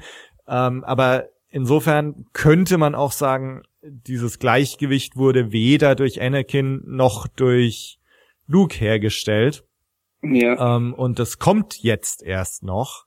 Zum Beispiel durch ein, ich weiß nicht, Geschwisterpaar am Ende, Ray und, und Kylo, ähm, oder vielleicht sind sie Cousins oder wer weiß, aber das, dass da irgendwie das Gleichgewicht jetzt erst hergestellt wird. Dann hätten wir nicht so dieses diese Verminderung dessen, was Luke getan hat oder inflationäre Verwendung von Gleichgewicht herstellen und Prophezeiung, sondern nee, die waren alle auf dem Holzweg. Die, das Gleichgewicht war weder Anakin noch Luke, sondern es kommt jetzt erst noch. Keine Ahnung. Ah, ich habe eine andere Idee jetzt noch mhm. sogar ähm, dass die Jedi das, das Gleichgewicht immer falsch verstanden hatten. Also ja, ja, in dem ja. Moment, wo, in dem Moment, wo das überhaupt zum ersten Mal gesagt wird, ja, das Gleichgewicht herstellen, er könnte derjenige sein aus der Prophezeiung, ja, das ist doch quasi bei Phantom Menace gewesen, wenn ich mich, wenn ja. ich mich recht erinnere, wo man halt diesen kleinen Jungen vielleicht diese Rolle so vielleicht zuspielt, ne, oder sagt, der könnte es sein. Ja. Zu diesem Zeitpunkt hat man irgendwas gesagt, seit über 1500 Jahren hat es keine Sith mehr gegeben. Das heißt, vielleicht die Abwesenheit, ja, an sich der, der, der bösen Seite, dass, dass das ja quasi das Ungleichgewicht der Stunde Ja. bedeutet hätte. Ja. Also so, so könnte man es auch also sehen. Das ist vielleicht eine negative Betrachtweise, weil man Ja. sagt, eine Welt, die nur gut ist, ähm, ist keine gute Welt, hm. ähm, weil, weil, weil äh, das Gute nur durch das Böse auch existieren kann und man braucht immer diese Polarität Ja, des ja. sich gegenseitig ähm, Bestimmenden. Ja. Ähm, aber ähm, ja, also das. Dann hat ja im Luke, dann hat Luke im Grunde das wieder zunichte gemacht. Ähm, genau ja. richtig. Und jetzt muss Aber das ist natürlich auch so, so die Frage mit dem Gleichgewicht. Ähm, ja, also das, ich glaube, jede Seite ist ja total.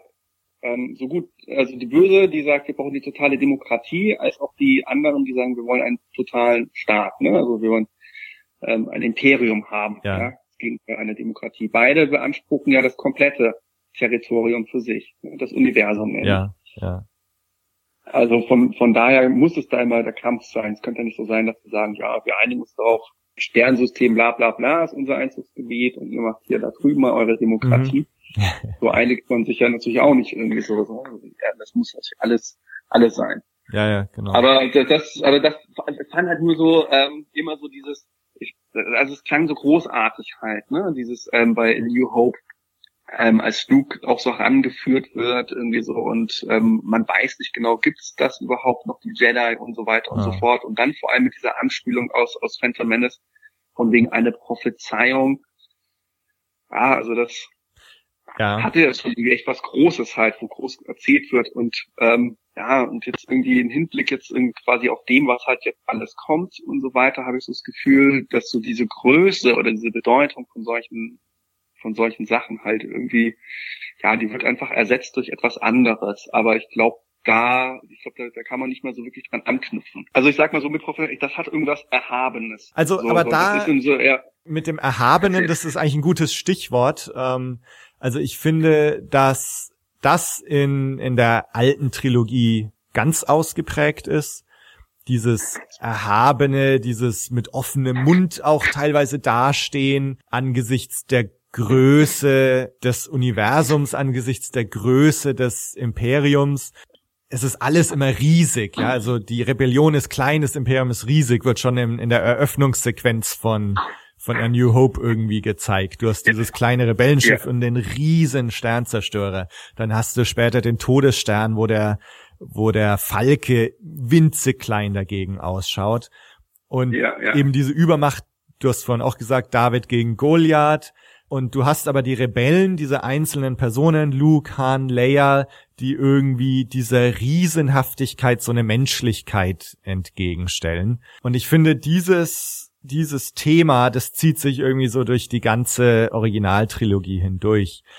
Und für mich schafft's eigentlich Force Awakens schon, das auch wieder zu generieren. Also diese Menschlichkeit inmitten eines großen und kalten Universums. Und ich finde also mit, mit Ray und, und Kylo, was du jetzt gesagt hast, dass die, dass das zu schnell geht oder dass die schon zu weit sind. Also beim Kylo Ren finde ich das gar nicht. Und bei Ray, äh, das ist eigentlich ein ganz interessanter Stichpunkt, weil meine Theorie ist immer, in der, in der alten Trilogie war Luke so unsere Bezugsperson. Ich habe es zum Fabi auch gesagt in der ersten Folge und ich glaube, ich habe es dir auch schon mal in der E-Mail auf Facebook geschrieben gehabt. Ich sehe immer so eine Parallele zwischen uns und Luke. Also Luke schaut alles mit großen Augen an, sieht alles zum ersten Mal, lernt dann langsam in, in Imperium schlägt zurück über die Macht, wird in Rückkehr der Jedi-Ritter zum Jedi. Also es ist so ein langsames Wachsen, was du auch schon gesagt hast. Und wir Ja. als Zuschauer wachsen mit Luke und wir stehen aber genauso mit offenen Augen, mit großen Augen da und sehen alles zum ersten Mal. Und wir sind natürlich jetzt in einer Situation, habe ich auch schon zum Fabi gesagt, wo wir eben als Star Wars Fans, wir sehen das alles nicht zum ersten Mal. Es gibt sechs Star Wars Filme, es gibt zahllose Bücher, wir meinen, wir wissen alles über dieses Universum und, und jetzt soll noch mal ein Film kommen, der uns irgendwie noch mal was Neues präsentiert. Und das ist halt sehr, sehr schwierig. Und deswegen Ja. sehe ich wieder, und da finde ich, ist der Film eigentlich sehr, sehr gelungen. Ähm, dieses Mal ist Ray dieser Charakter, mit dem wir uns identifizieren.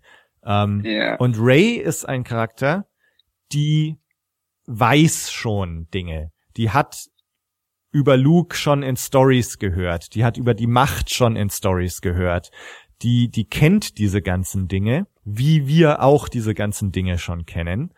Und ähm, deswegen zum Beispiel also diese Szene mit dem Stormtrooper, wo sie gefesselt ist und dann sagt, äh, du wirst jetzt meine meine Fesseln aufmachen und gehst, haben viele gesagt, ja, das wie wie weiß die, wie man so einen Jedi Mind Trick da macht und wie kann die das auf einmal? Ähm, Ben ist ein alter Jedi in, in A New Hope und macht halt dieses Those are not the droids you're looking for und sie schüttelt das Ja. jetzt so aus dem Ärmel, geht alles viel zu schnell. Aber ich finde, das zeigt auch wieder ihr, ihr Wissen. Ähm, wenn wir, also wenn man sich jetzt vorstellen würde, wir würden jetzt in das Star Wars Universum katapultiert werden nach Tatooine und wir laufen an ein paar Stormtroopern vorbei, würden wir vielleicht aus Scheiß einfach auch sagen, those are not the droids you're looking for, weil wir das halt kennen aus den Filmen. Und genauso ist Ray ein, ein Charakter, der das schon kennt und, und jetzt eben anwendet. Naja, also finde ich jetzt nicht unbedingt, weil ich glaube, so wie, ich glaube, bei ihr ist es so, dass das Wissen, was sie halt hat, das ist, glaube ich, also ist eher so in diesem legendenhaften Bereich irgendwie so angesiedelt. Und man hat so ein bisschen was gehört, aber wie tief sie auch alles wusste, irgendwie sozusagen. Also zum Beispiel würde ich jetzt nicht denken, dass sie wusste, wer Anakin war und wie er dann verführt wurde zur dunklen Seite der Macht. Also es ist nicht so, als ob sie wirklich die ganzen Filme so gesehen hatte, aber sie wusste halt irgendwie schon auch, es, es gab halt diesen Mythos der Jedi und sowas halt, dass, dass es wirklich auch alles gibt. Also das hat sie schon. Und ähm, ja, also das ist ja ähnlich, äh, so eine ähnliche Rolle irgendwie oder Neugier quasi, die, die, die auch Luke auch hat, als er ähm, dann so Han Solo fragt, irgendwie was, ihr, ihr wart in den Schlachten oder, oder wisst irgendwas von, von dem Imperium, wobei Mhm. das Imperium ja dann doch irgendwie auch äh, als eine Kraft oder eine Macht erscheint, die, die das ganze Universum kontrolliert, gibt's dann doch diesen kleinen Bauernjungen, der äh, total aus dem Häuschen ist, weil weil da wo das Imperium da ist, da ist irgendwie Action, ja, da, da ist irgendwas Mhm. zu erleben halt. Das Mhm. klingt nach dem, nachdem man sich immer gesehnt hat, nämlich nach Abenteuer. Und ähnlich, glaube ich, ist irgendwie so so habe ich das irgendwie auch empfunden, so diese Faszination halt, die Ray auch hat von Ja. von diesen alten Legenden Ja, ja. und Sagen, aber nicht so unbedingt, dass sie jetzt da wirklich so alles weiß, als ob es das dokumentiert gibt und so, weil man hat ja eher so das Gefühl, dass auf diesem Planeten ähm, dass da sowas wie Bildung zum Beispiel, die auch schwer zu halten ist, eigentlich so. Also ähm, sowas wie Nachrichten oder sowas, wo man, man das Gefühl hat, man ist da irgendwie so auf dem letzten Hm. Platz der. Nee, ja, das, das meine ich jetzt aber auch gar nicht so. Also, aber was ich einfach damit sagen will, ist, dass wir haben äh, mit Luke einen Charakter, der im Grunde, man kann deutliche Parallelen ziehen zwischen uns als Zuschauer und Luke. Ja. Ähm, nämlich das alles zum ersten Mal mitzubekommen. Und ich finde, ähnlich Ja. kann man jetzt wieder deutliche Parallelen ziehen zwischen dem Zuschauer und Ray, wo wir es nämlich nicht zum ersten Mal sehen. Diese Naivität, dieses mit offenem Ja. Mund staunen, das geht der Ray Ja. irgendwie ab, aber das geht uns als. Zuschauer auch ab. Und, und insofern finde ich, ist der Film schon sehr gut gemacht, weil er im Grunde zeigt in der Figur von Ray, dass wir nicht mehr zurückgehen können zu 1977 und wieder wie Luke ahnungslos an die Sache rangehen, sondern wir gehen jetzt ran an die Sache wie Ray. Wir haben nämlich die Ja, Geschichten schon mal alle irgendwo gehört. Das, das Ja. meine ich damit. Äh, ich verstehe es, aber also gefühlsmäßig finde ich dann da trotzdem halt diese alten dann irgendwie schöner, weil ähm, auch einfach, ich finde halt, das ist jetzt nicht unbedingt ein Argument dafür, dass man alles beschleunigt. Ich habe so das Gefühl, die, ähm, wie die Macht erwacht jetzt bei ihr, das passiert unheimlich schnell. Und, und das, da gibt es eine Gefahr bei solchen Sachen, dass man das Gefühl hat, die Frau ist eigentlich niemals einer Gefahr ausgesetzt.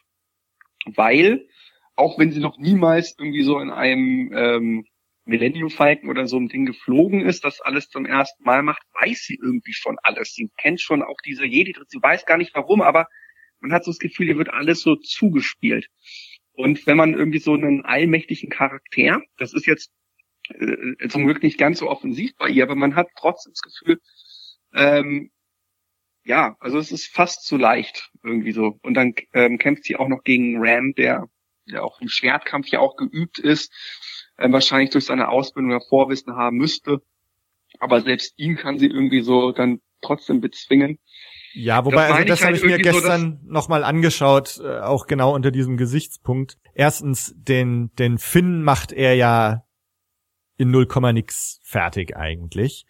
Und Ray am Anfang, die kompletten ersten zwei Drittel des Kampfes, ist er eigentlich in der Offensive und, und sie weicht immer weiter von ihm zurück, bis sie halt auf einmal diese, diesen Moment der Macht hat, äh, wo sie dann auch die Augen schließt und, ja. und die Macht auftankt und dann dreht sich das Blatt auf einmal.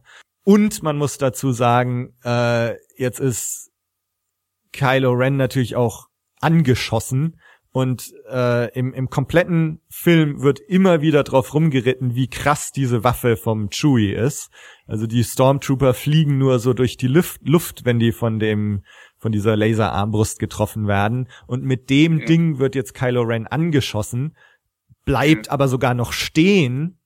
Und also der ist natürlich ja, stimmt, auch gesehen, ziemlich ja. geschwächt in diesem Kampf. Ähm, also ja, von daher, das, das stört mich jetzt gar nicht.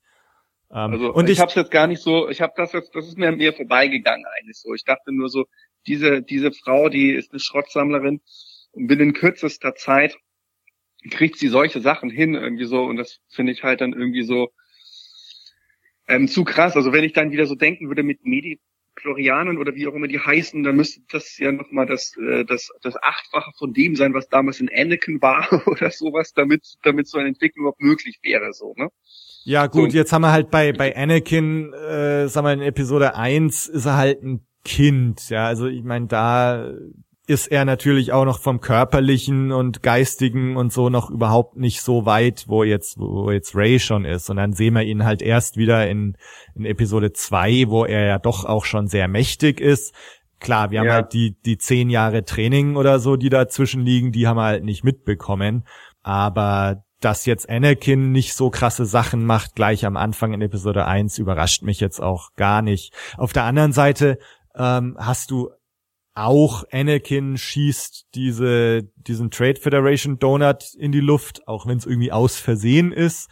Luke, äh, auf einmal ist er zwar so der, der Bauernjunge von Tatooine, auf einmal wird er aber so der wichtigste Pilot der, der Rebellion und zerstört ja. äh, im Alleingang den Todesstern. Also wir haben schon immer so Situationen, wo der Held irgendwie auf einmal was ganz Tolles kann.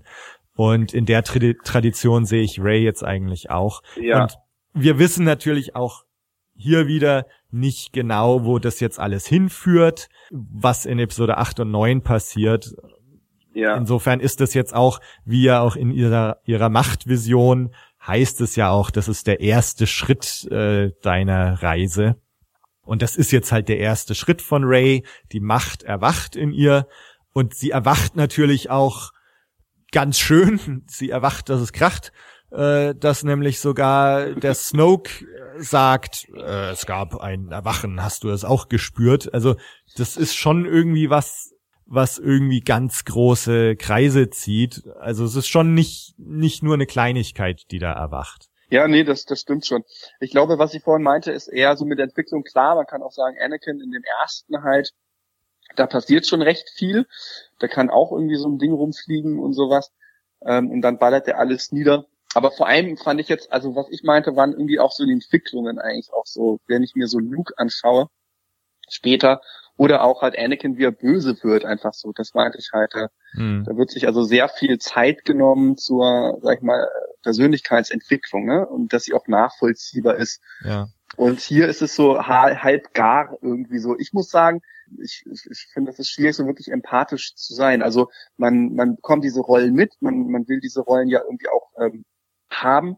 Und ähm, es ist ja gut, dass es irgendwie auch so diese, diesen Bösen gibt, der auch mit einer Maske rumrennt. Das kommt mir bekannt vor. Das find ich, find, findet man dann ja auch gut. Ähm, genauso auch sie hat ja auch ähnliche Gewänder auch an wie, wie, wie damals auch Luke oder auch Ben, so Leinensachen mhm. und äh, wird dann eher zur Jedi und das finde ich auch alles gut.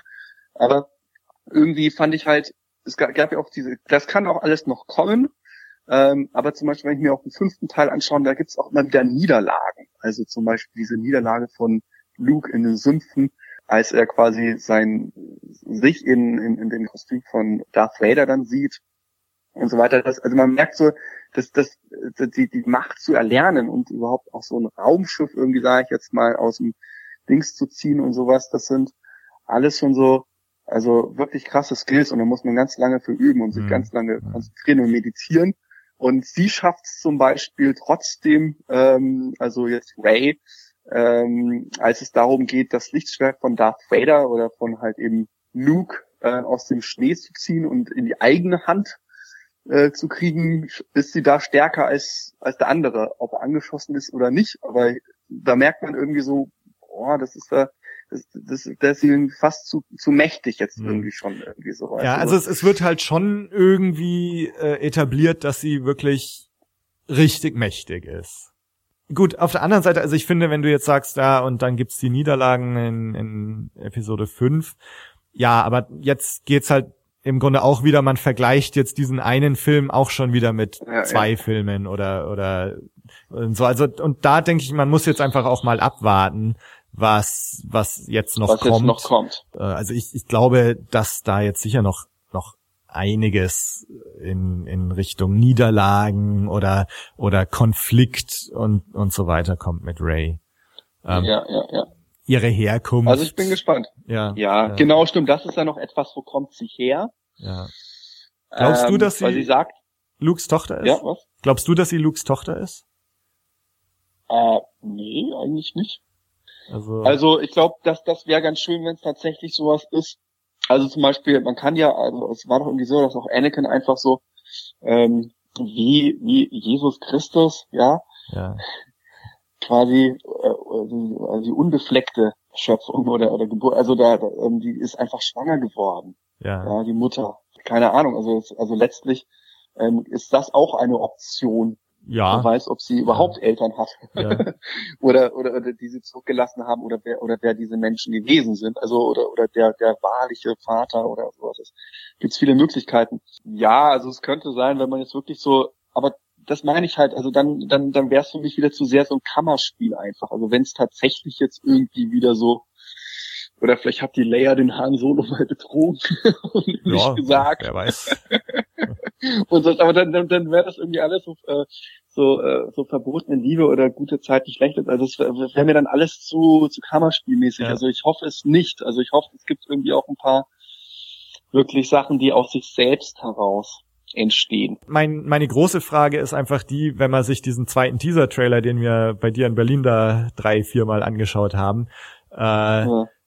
Wo Luke aus dem Off ja spricht, die Macht ist stark in meiner Familie, mein Vater hat sie, ich habe sie, meine Schwester hat sie und du hast sie auch. Äh, das ja, das stimmt. haben wir irgendwie ganz vergessen. Also das kommt im Film ja auch nicht vor. Aber da wird ja stark impliziert, dass er ja, mit wem spricht er denn? Mit Ray, nehme ich mal an. Äh, und Nehm dann an, ja. ist die Frage, ähm, na gut, dann ist Ray auch in Vielleicht dieser Familie. Sogar, oder ja, es könnte oder Luke ist der Vater. Oder hattest du das gerade schon gesagt? Genau, ja, ne? also dass, dass Luke quasi ah, ja, der Vater von Ray ist. Oder man kann auch sagen, ja, das ist jetzt hier J.J. Abrams hat uns mal wieder an der Nase herumgeführt und äh, dieser Du hast diese Macht auch, das ist irgendwie ein Gespräch, was er mit Kylo Ren vor 15 Jahren geführt hat oder so, ja. Ähm, Stimmt. Ich meine, dass Kylo Ren jetzt in dieser Familie ist, ist klar. Und von daher könnte das sein, dieses Gespräch aus dem zweiten Teaser nicht Ray gemeint ist, sondern halt Kylo. Aber ja. Oder es gibt noch den Onkel Tim zum Beispiel. Naja, wer weiß. Der noch Tim nie Skywalker. wurde. nee, okay. Ähm, ja, du hast, also es könnte durchaus sein und das, da habe ich mich auch gefragt. Ob beispielsweise so Rückblenden, ob das vielleicht auch ein Element sein könnte, was eingeführt wird, um die Story zu erzählen. Mhm. Weil ich auch immer da, wie ich schon immer sagte, mir geht's zu schnell. Da hat die Entwicklung gefehlt. Vielleicht ist es auch tatsächlich auch so angelegt erstmal irgendwie und dass dann vielleicht auch irgendwas über Rückblenden noch erzählt wird. Also ich meine, das muss so passieren. Das ist ja quasi angelegt. Also ich meine, Ray trifft Luke und er wird sich es, muss sich irgendwie erklären. Das heißt, ähm, ich denke, dass er da die, die Geschichte von Kylo Ren irgendwie auch nochmal erklärt. Wie, inwieweit das visuell auch umgesetzt wird, ist eine andere Frage. Mhm. Aber es könnte durchaus auch möglich sein. Also, dass die Geschichte nicht nur nach vorne geht, sondern auch erst ähm, einige Fragezeichen, die übrig geblieben sind, vielleicht auch erstmal erzählt. Warum lässt er es zu, dass die erste Ordnung so stark erstarkt? Ja, ja, ja. Ähm, und so weiter und so fort und, und, und geht zurück und sowas halt. Das ist alles so. Für mich war das auch immer die Rolle Luke immer so, ich wollte es nicht wirklich wahrhaben, Luke Skywalker, wie du auch äh, irgendwo mal im Podcast meinst, ist so unheldenhaft jetzt irgendwie ähm, gegangen. Ja. Und genau. äh, wer, wer, für mich war das, das meinte ich halt, das ist ja auch eine große Leistung von diesen Prequels. Man versteht irgendwie, warum Yoda gehen musste. Einfach, weil Palpatine ihn hätte, hätte umgebracht. Ähm, ähm, Ben haut ab. Naja, man weiß es auch nicht so genau, aber warum hat er den anderen äh, Anakin nicht getötet? Aber irgendwie, die, die, die ziehen weg, weil es eine Übermacht gibt. Es gibt einfach kein Ressort mehr, wo sie zurückziehen können. Mhm. Der politische Apparat ist korrumpiert worden und die Sith sind einfach zu stark. Fast alle Jedi sind tot. Wir müssten irgendwie wieder gehen. Und vor allem, wenn man sich halt den, den sechsten Teil ansieht, wenn der Todesstern stirbt, da ist so viel Erklärungsbedarf. Wie konnte es nur dazu kommen, dass die Welt jetzt so ausschaut, wie sie ist? Und was ist mit dem Charakter Luke jetzt eigentlich passiert? Warum ist er einfach wohin gegangen? Vor allem, warum hinterlässt er irgendeine Karte, wenn er eigentlich nicht gefunden werden will? Das macht für mich auch nicht so richtig viel Sinn ja, also da, da, da gibt's und, und, und er konnte doch auch sonst auch immer mit Leia irgendwie über den Geist kommunizieren. Ähm, das scheint jetzt irgendwie abgebrochen zu sein. Ja. Vielleicht sind es doch zu viel. Ja. Äh, äh, Distanz zu groß und sowas, aber Keine, so diese Rolle, die wird ja. jetzt erzählt und ich glaube, da freue ich mich auch drauf. Aber ich hoffe halt einfach wirklich, dass sich da ein bisschen Zeit genommen wird und nicht so ähm, so beiläufig wird einem das so alles hingeklatscht. Also so so wie ich so ein bisschen so empfunden hatte. Also wir leben natürlich jetzt auch in einer Zeit, in der Filme halt leider sehr schnell sind. Äh, von daher werden wir, glaube ich, schon uns damit anfreunden müssen, dass das Erzähltempo nach wie vor relativ hoch bleiben wird. Ähm, aber, und ich finde, da ist jetzt Episode 7 auch wieder ganz erfolgreich gewesen, ähm, dass es auch genug Leerstellen lässt, die wir selber noch befüllen müssen. Also ich habe oft gesagt, dass in Episode 1, 2, 3 ist mir alles immer zu sehr so auf dem Silbertablett präsentiert. Es wird irgendwie nichts nichts nicht erklärt, sondern es wird alles so, bumm, hier ist es und du bist hier im Zentrum der Galaxis und ja. alles wird dir gezeigt. Und ja. ähm, in der alten Trilogie war es halt so, da ist immer so nebenher in, in A New Hope wurde, sagt Ben, dein Vater war ein Jedi-Ritter und du hast keine Ahnung, was die Jedi-Ritter sind. Und dann im Todesstern sagen sie, der imperiale ja. Senat wurde aufgelöst, hast keine Ahnung, was das ist.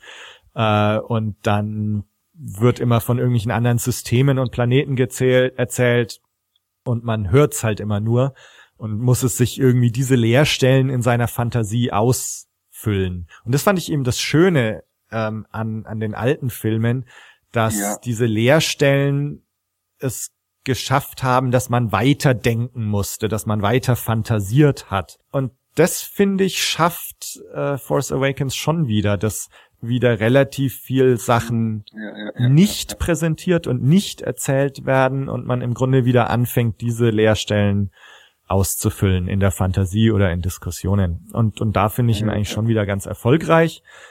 Ich denke nicht, dass wir in Episode 8 alles erzählt bekommen. Also ich glaube, dass wir da, wenn wir uns danach unterhalten, sitzt mal wieder da so, äh, hm, was, was war jetzt mit dem, dem und dem? Aber ich, ich glaube schon tatsächlich, dass jetzt so elementare Fragen wie, was war jetzt mit Luke oder warum ist er gegangen, schon gelöst werden. Und die Frage ist zum Beispiel auch Leia, ja, er kehrt zurück, ist Leia nicht stinksauer auf ihn?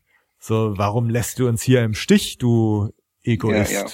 Was, was mich jetzt ja. interessieren würde, wenn man jetzt ja. mal die ganzen Star Wars Filme in, in so eine Top 7 Liste anordnen würde, wo würdest du da ja. den neuen jetzt? Würdest du den auf Platz sieben dann anordnen?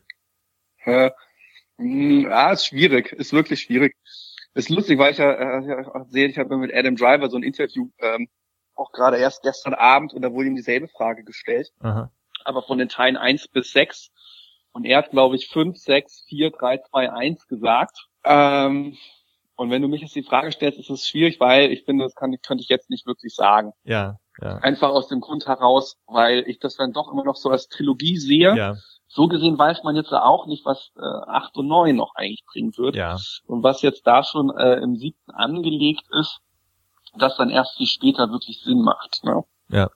So gesehen ist es jetzt schwierig. Also ich kann es, glaube ich, gar nicht sagen. Ich müsste dann wahrscheinlich immer so sagen, unter bestimmten Gesichtspunkten, zum mhm. Beispiel Bilder oder sonst was in der Art, ist halt der und der halt stärker als der andere. Ja. Ähm, ich glaube, so kann ich wirklich keine klare Antwort geben, eigentlich so. Also ich glaube auch tatsächlich, dass es vielleicht noch zu, zu früh ist irgendwie. Also ich habe ihn jetzt zwar fünfmal gesehen, aber ja. bei Phantom Menace ging es mir zum Beispiel auch so, den habe ich auch sechsmal im Kino gesehen, glaube ich. Und sag mal, so eine wirkliche Einschätzung im Gesamtzusammenhang fand ich, ist im Grunde auch erst Jahre später möglich gewesen, als dann vielleicht tatsächlich Episode 3 auch draußen war und dann nochmal mit ein bisschen Abstand äh, konnte ich es erst richtig einordnen. Und insofern mit Force Awakens, also ich bin mir auch seiner Unzulänglichkeiten bewusst. Ich fanden aber sehr gut. Also ich würde spontan ja. jetzt sogar an Platz drei einordnen. Ähm, ja. Und dann erzähl mal, was sind, welche sind besser? Also ich ich würde sagen, äh, Imperium schlägt zurück ist für mich Teil eins, äh, A New Hope ist Teil zwei. Okay. Dann Force Awakens, dann Rückkehr der Jedi-Ritter. Aha. Und dann 321. Glaube ich. Ähm, aber ähm, das, das ist jetzt, also ich, obwohl es jetzt schon über einen Monat her ist, dass Force Awakens rauskam, ich habe immer noch so das Gefühl, dass diese Einschätzung auch ein absoluter Schnellschuss sein könnte. Ähm, ja, ja. Also da müssen wir einfach noch abwarten und, und vielleicht tatsächlich abwarten, was jetzt so in, mit acht und neun noch passiert also ich, ich bin sehr angetan und für, für mich trifft der Film einfach, wir haben auch kurz in, in Facebook äh, Gespräch, haben wir uns schon drüber unterhalten, äh, für mich trifft der Film den Spirit von Star Wars irgendwie. Ja, genau, und, das war auch etwas, was ich auch so angesprochen hatte.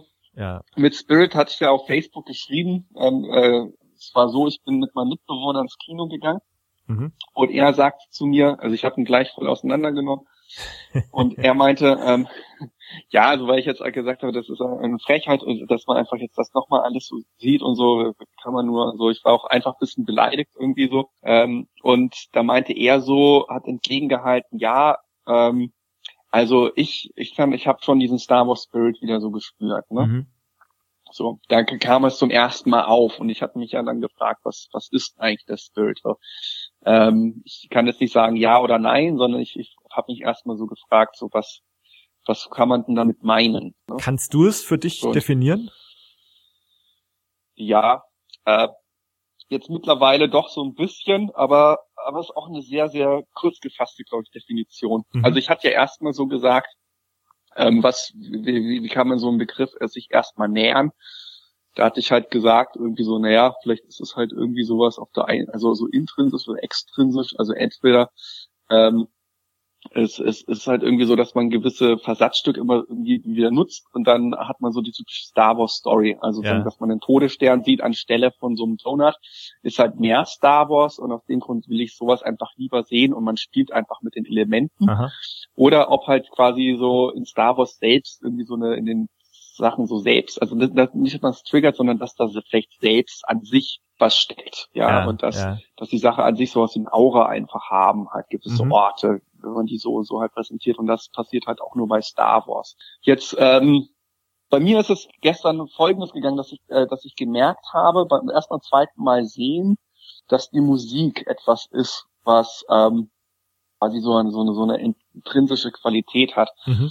Als ähm, ähm, ganz am Schluss Ray, ähm, ich glaube einmal zieht sie halt dieses Lichtschwert und das mhm.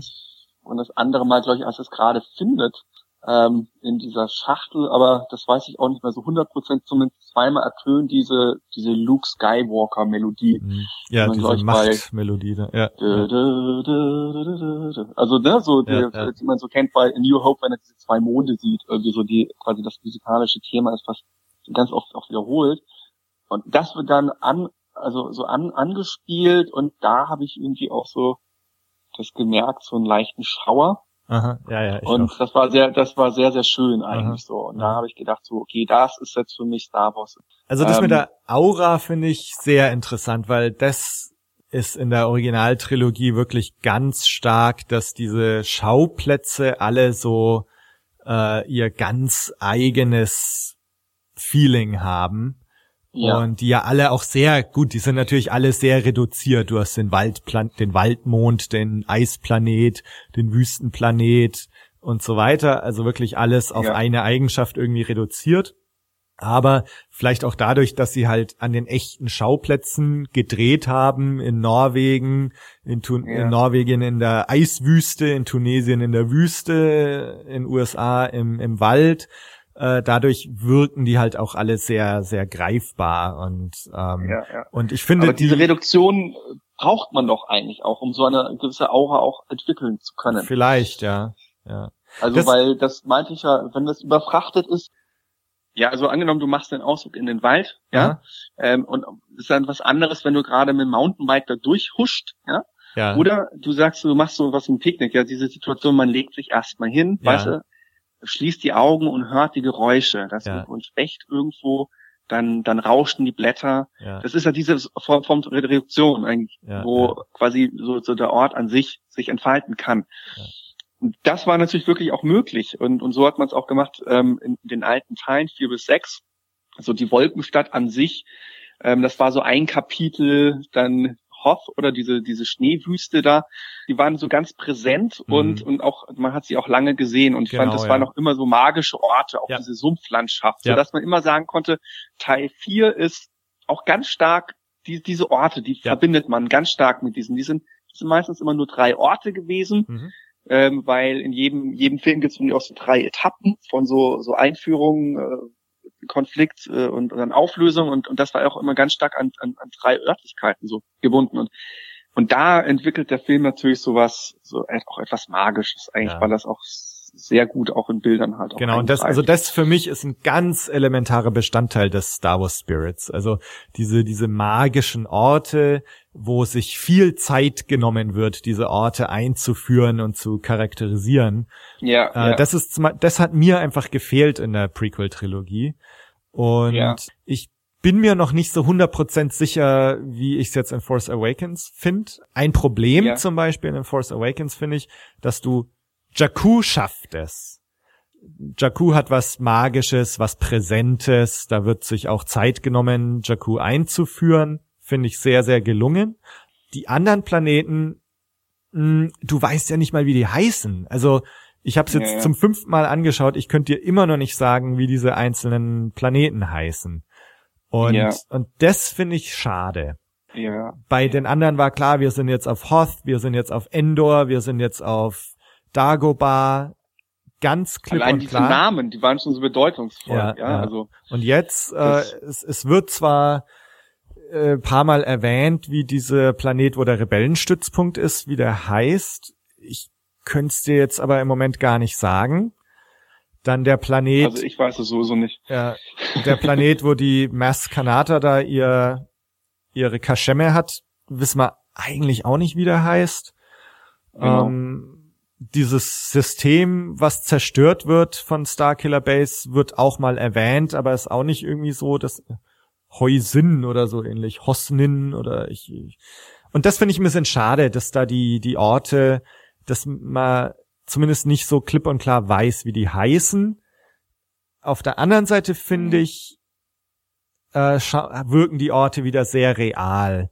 Und diese, Ja. die, wo die Ray dann in diesen Wald geht, außerhalb von Maskanatas Kneipe, finde ich sehr schön. Äh, ich finde die Landschaftsaufnahmen auf Starkiller Base, also diese Schnee- und Eislandschaft, finde ich auch wieder ziemlich cool Ja. und den Wald vor allem.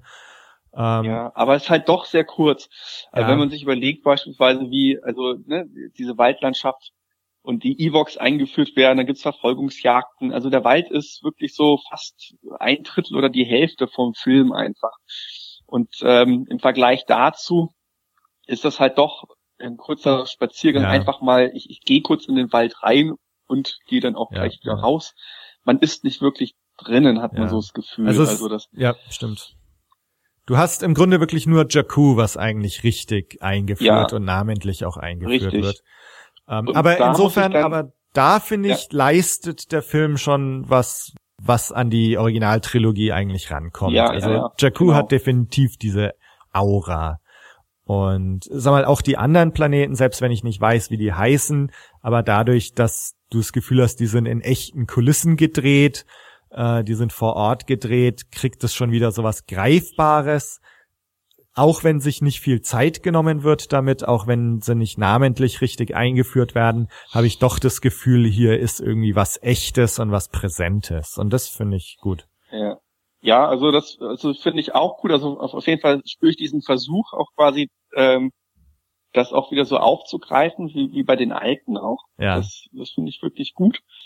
Ich hatte jetzt ja nochmal, hatte ich gesagt, Phantom Menace angesehen und ich finde, da ist es eigentlich schon so, also was, was man sagen könnte, das ist sogar besser, das wirklich ganz, was, es wird versucht, ganz neue Welten irgendwie mit solchen Wert, Wertigkeiten belegen zu dürfen. Mhm.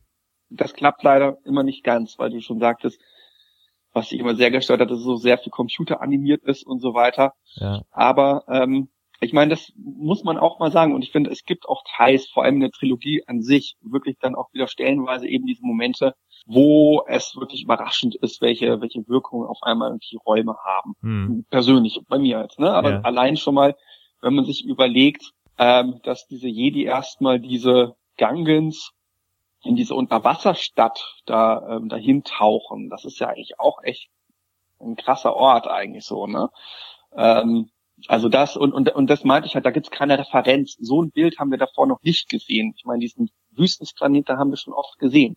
Das ist immer ein bisschen leicht, auf Planeten äh, wie Wüste, Wald oder so zurückzugreifen. Das sind, sagen, kann man auch sagen, so Schemata, die, die funktionieren ja. eigentlich so, ne? Die kommen uns auch bekannt vor. Und da wagt er halt neue Sachen und stellenweise finde ich es auch sehr gut.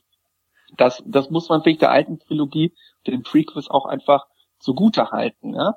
Ähm, auch zum Beispiel finde ich war ein sehr starkes Bild, als Ben ähm, diese diese Klonarmee da besucht hatte in diesen wirklich mehrstürmischen Stationen ja. da und so weiter. Das sind auch eigentlich echt tolle Bilder und das ist halt für mich eigentlich auch das, was ich dann irgendwie auch Star Wars Spirit eigentlich eher fast sogar meine. Aha. Dass es, ähm, dass ich da irgendwie so, ähm, dass da Leute wirklich eine tolle Fantasie haben und auch was Neues schaffen. Also ich finde auch vor allem dieses neue Schaffen innerhalb des alten Plots, das finde ich irgendwie das wirklich stark bezaubernde ah. eigentlich so. Das ist eine Mixtur aus ja. diesem neuen und natürlich dann auch wieder so, so eine Luke Skywalker Melodie, die dann irgendwie da kommt, die mir bekannt vorkommt. Das finde ich auch großartig halt irgendwie so, dass das wieder aufgegriffen wird, wo ich dann denke, ach, da triggert man mich einfach so ganz einfach und man hat mich, aber ja. funktioniert. Und das lasse ich dann auch zu. Solange das alles äh, da ist, dann ist es schön. Ja. Ähm, also so viel zu Räumlichkeiten so ein bisschen. Mhm. Also also das, ja, das, also was du vorhin alles gesagt hast über über die Aura und und die Orte in der alten Trilogie, stimme ich 100% zu. Ja. Ähm, für mich ist es allerdings, äh, also ich habe mir jetzt auch mal überlegt, so was heißt Star Wars Spirit für mich eigentlich? Ähm, ja. Und das ist echt schwierig ich kann immer, oft kann ich sagen, was Star Wars für mich nicht ist oder was befremdlich auf mich wirkt. Ja. Das, aber das sind ja. selbst in der alten Trilogie schon so Sachen. Das sind oft so die Banalitäten irgendwie. Also für mich ist Star Wars, was ich vorhin gesagt habe, dieses äh, mit offenem Mund dastehen gegenüber dem, was du jetzt gerade hier siehst. Und wenn du dann ja. so banale Sachen irgendwie mitbekommst, zum Beispiel die die titelgebende blaue Milch für diesen Podcast, als Luke da in A New Hope mit Onkel und Tante in der Küche sitzt und sie schmeißt so Zeug in so einen Kochtopf rein und dann gibt's noch die Milch da zu trinken und so, ist mir oft irgendwie echt zu banal fast. Oder, oder später im Imperium schlägt zurück, äh, diese Szene, wo äh, Lando Han und Leia verrät und Darth Vader Ja. wartet vor diesem gedeckten Tisch. Mit diesem Tisch bin ich auch irgendwie nie zurechtgekommen. Und das ist krass, weil diesen Tisch, der ist mir nie so aufgefallen. Für mich sah das immer aus wie so eine Tafel. Er sitzt Ja. zwar am Ende und alles ist sehr weiß und rein. Aber ähm, so so das Geschirr und so, da da habe ich immer so wirklich, also das nie so richtig stark registriert eigentlich Ja. sozusagen. Also ich war da wirklich und das fand ich dann gut auch wieder so ähm, inszeniert, ähm, weil mich ähm, ich war einfach total überrascht, also weil ich total mit den Helden war, so Ja, man ja. sieht über alles hinweg und man ist einfach nur schockiert, jetzt quasi ausgeliefert zu sein. Ja.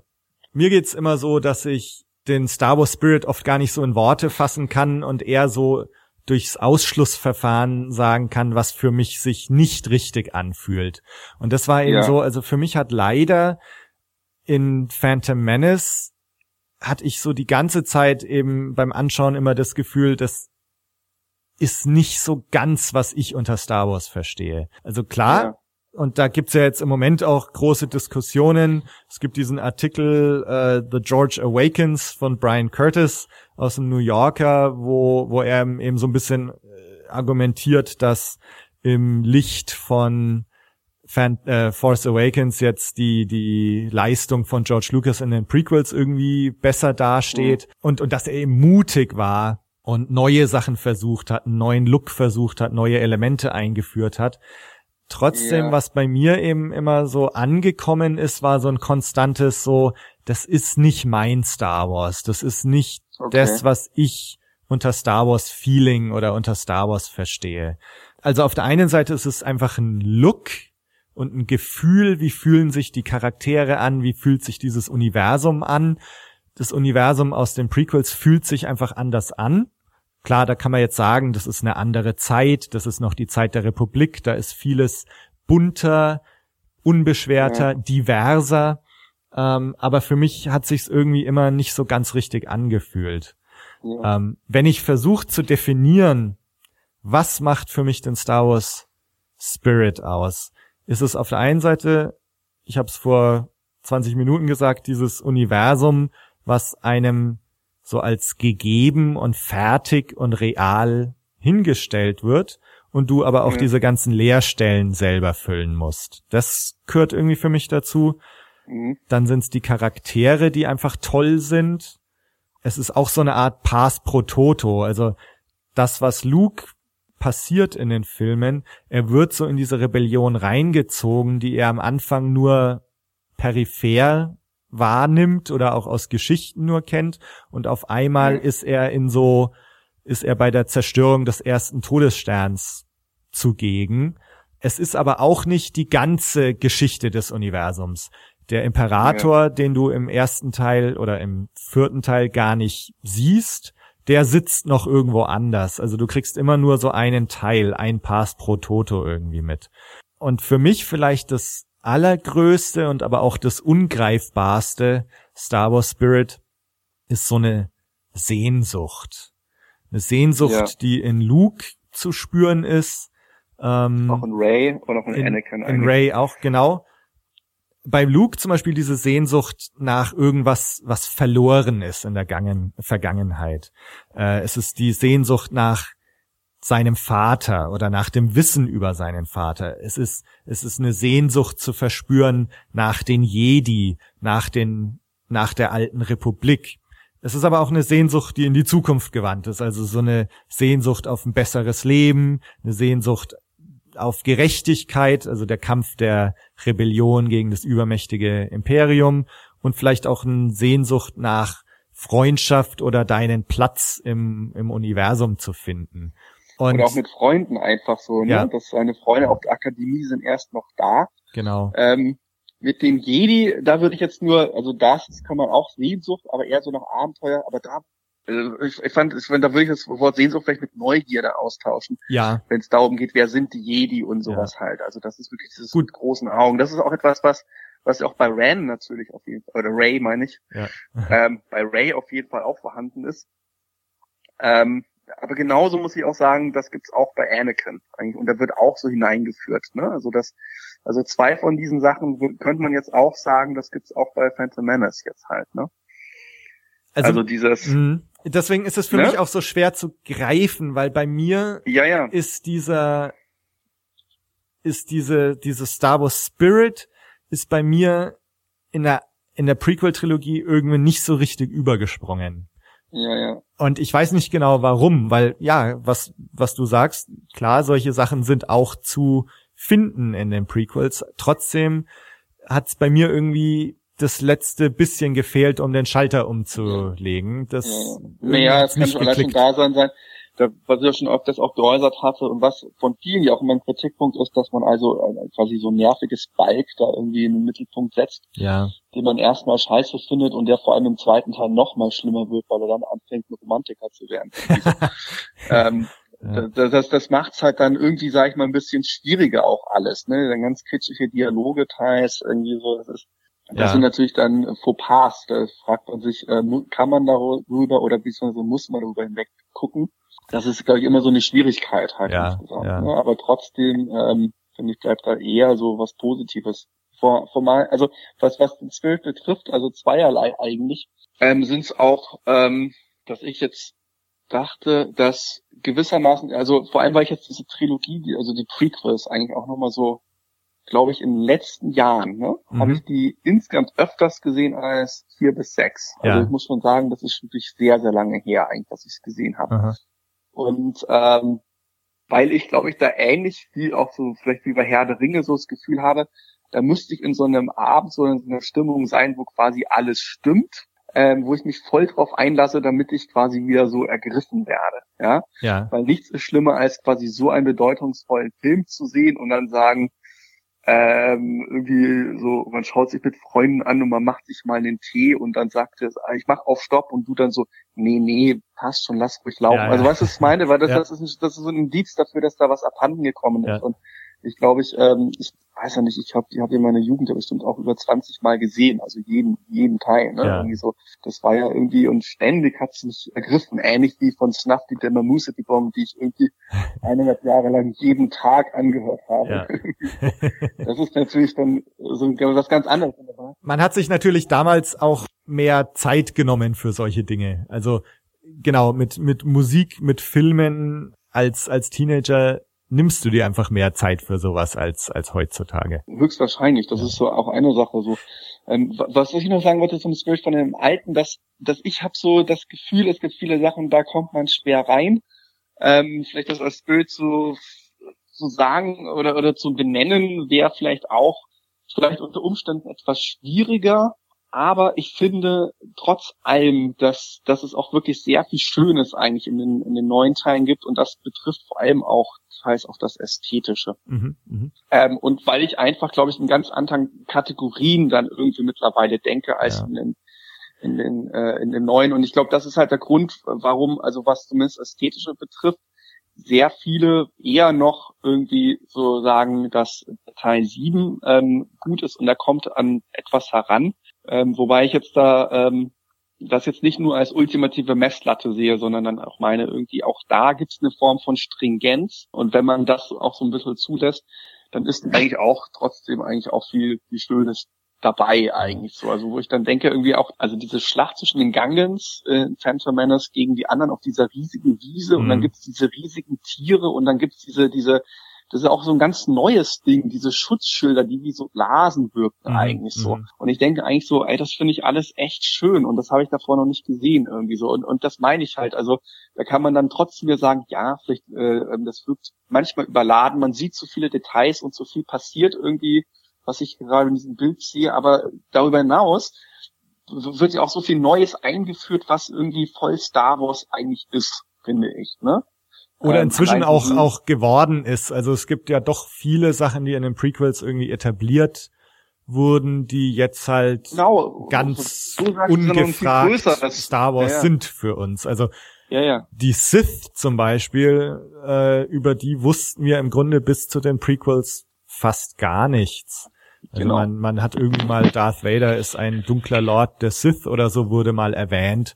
Aber Genau. dass jetzt zum Beispiel Palpatine auch äh, Darth Sidious ist oder auch Sith und so weiter. Das ist doch das genial. Ist ja, also ich finde, da steckt doch so viel Story drin Mhm. eigentlich, ne? Auch diese Entwicklung, ja, diese Intrigen, das ist eigentlich genial. Also was quasi so hinterm Rücken quasi passiert, ne? Mhm. Ähm, das, das ist schon echt eine Leistung eigentlich so. Und, äh, und das muss man auf jeden Fall, finde ich, auch den Prequels anrechnen. Ja. Ne? Also ist vielleicht- nicht nur Also du liegst da natürlich voll im Trend äh, mit mit so einer Einschätzung der der Prequels. Äh, ich habe diesen George Awakens Artikel schon erwähnt. Äh, du hast die die Star Wars Ring Theory äh, erwähnt vorhin.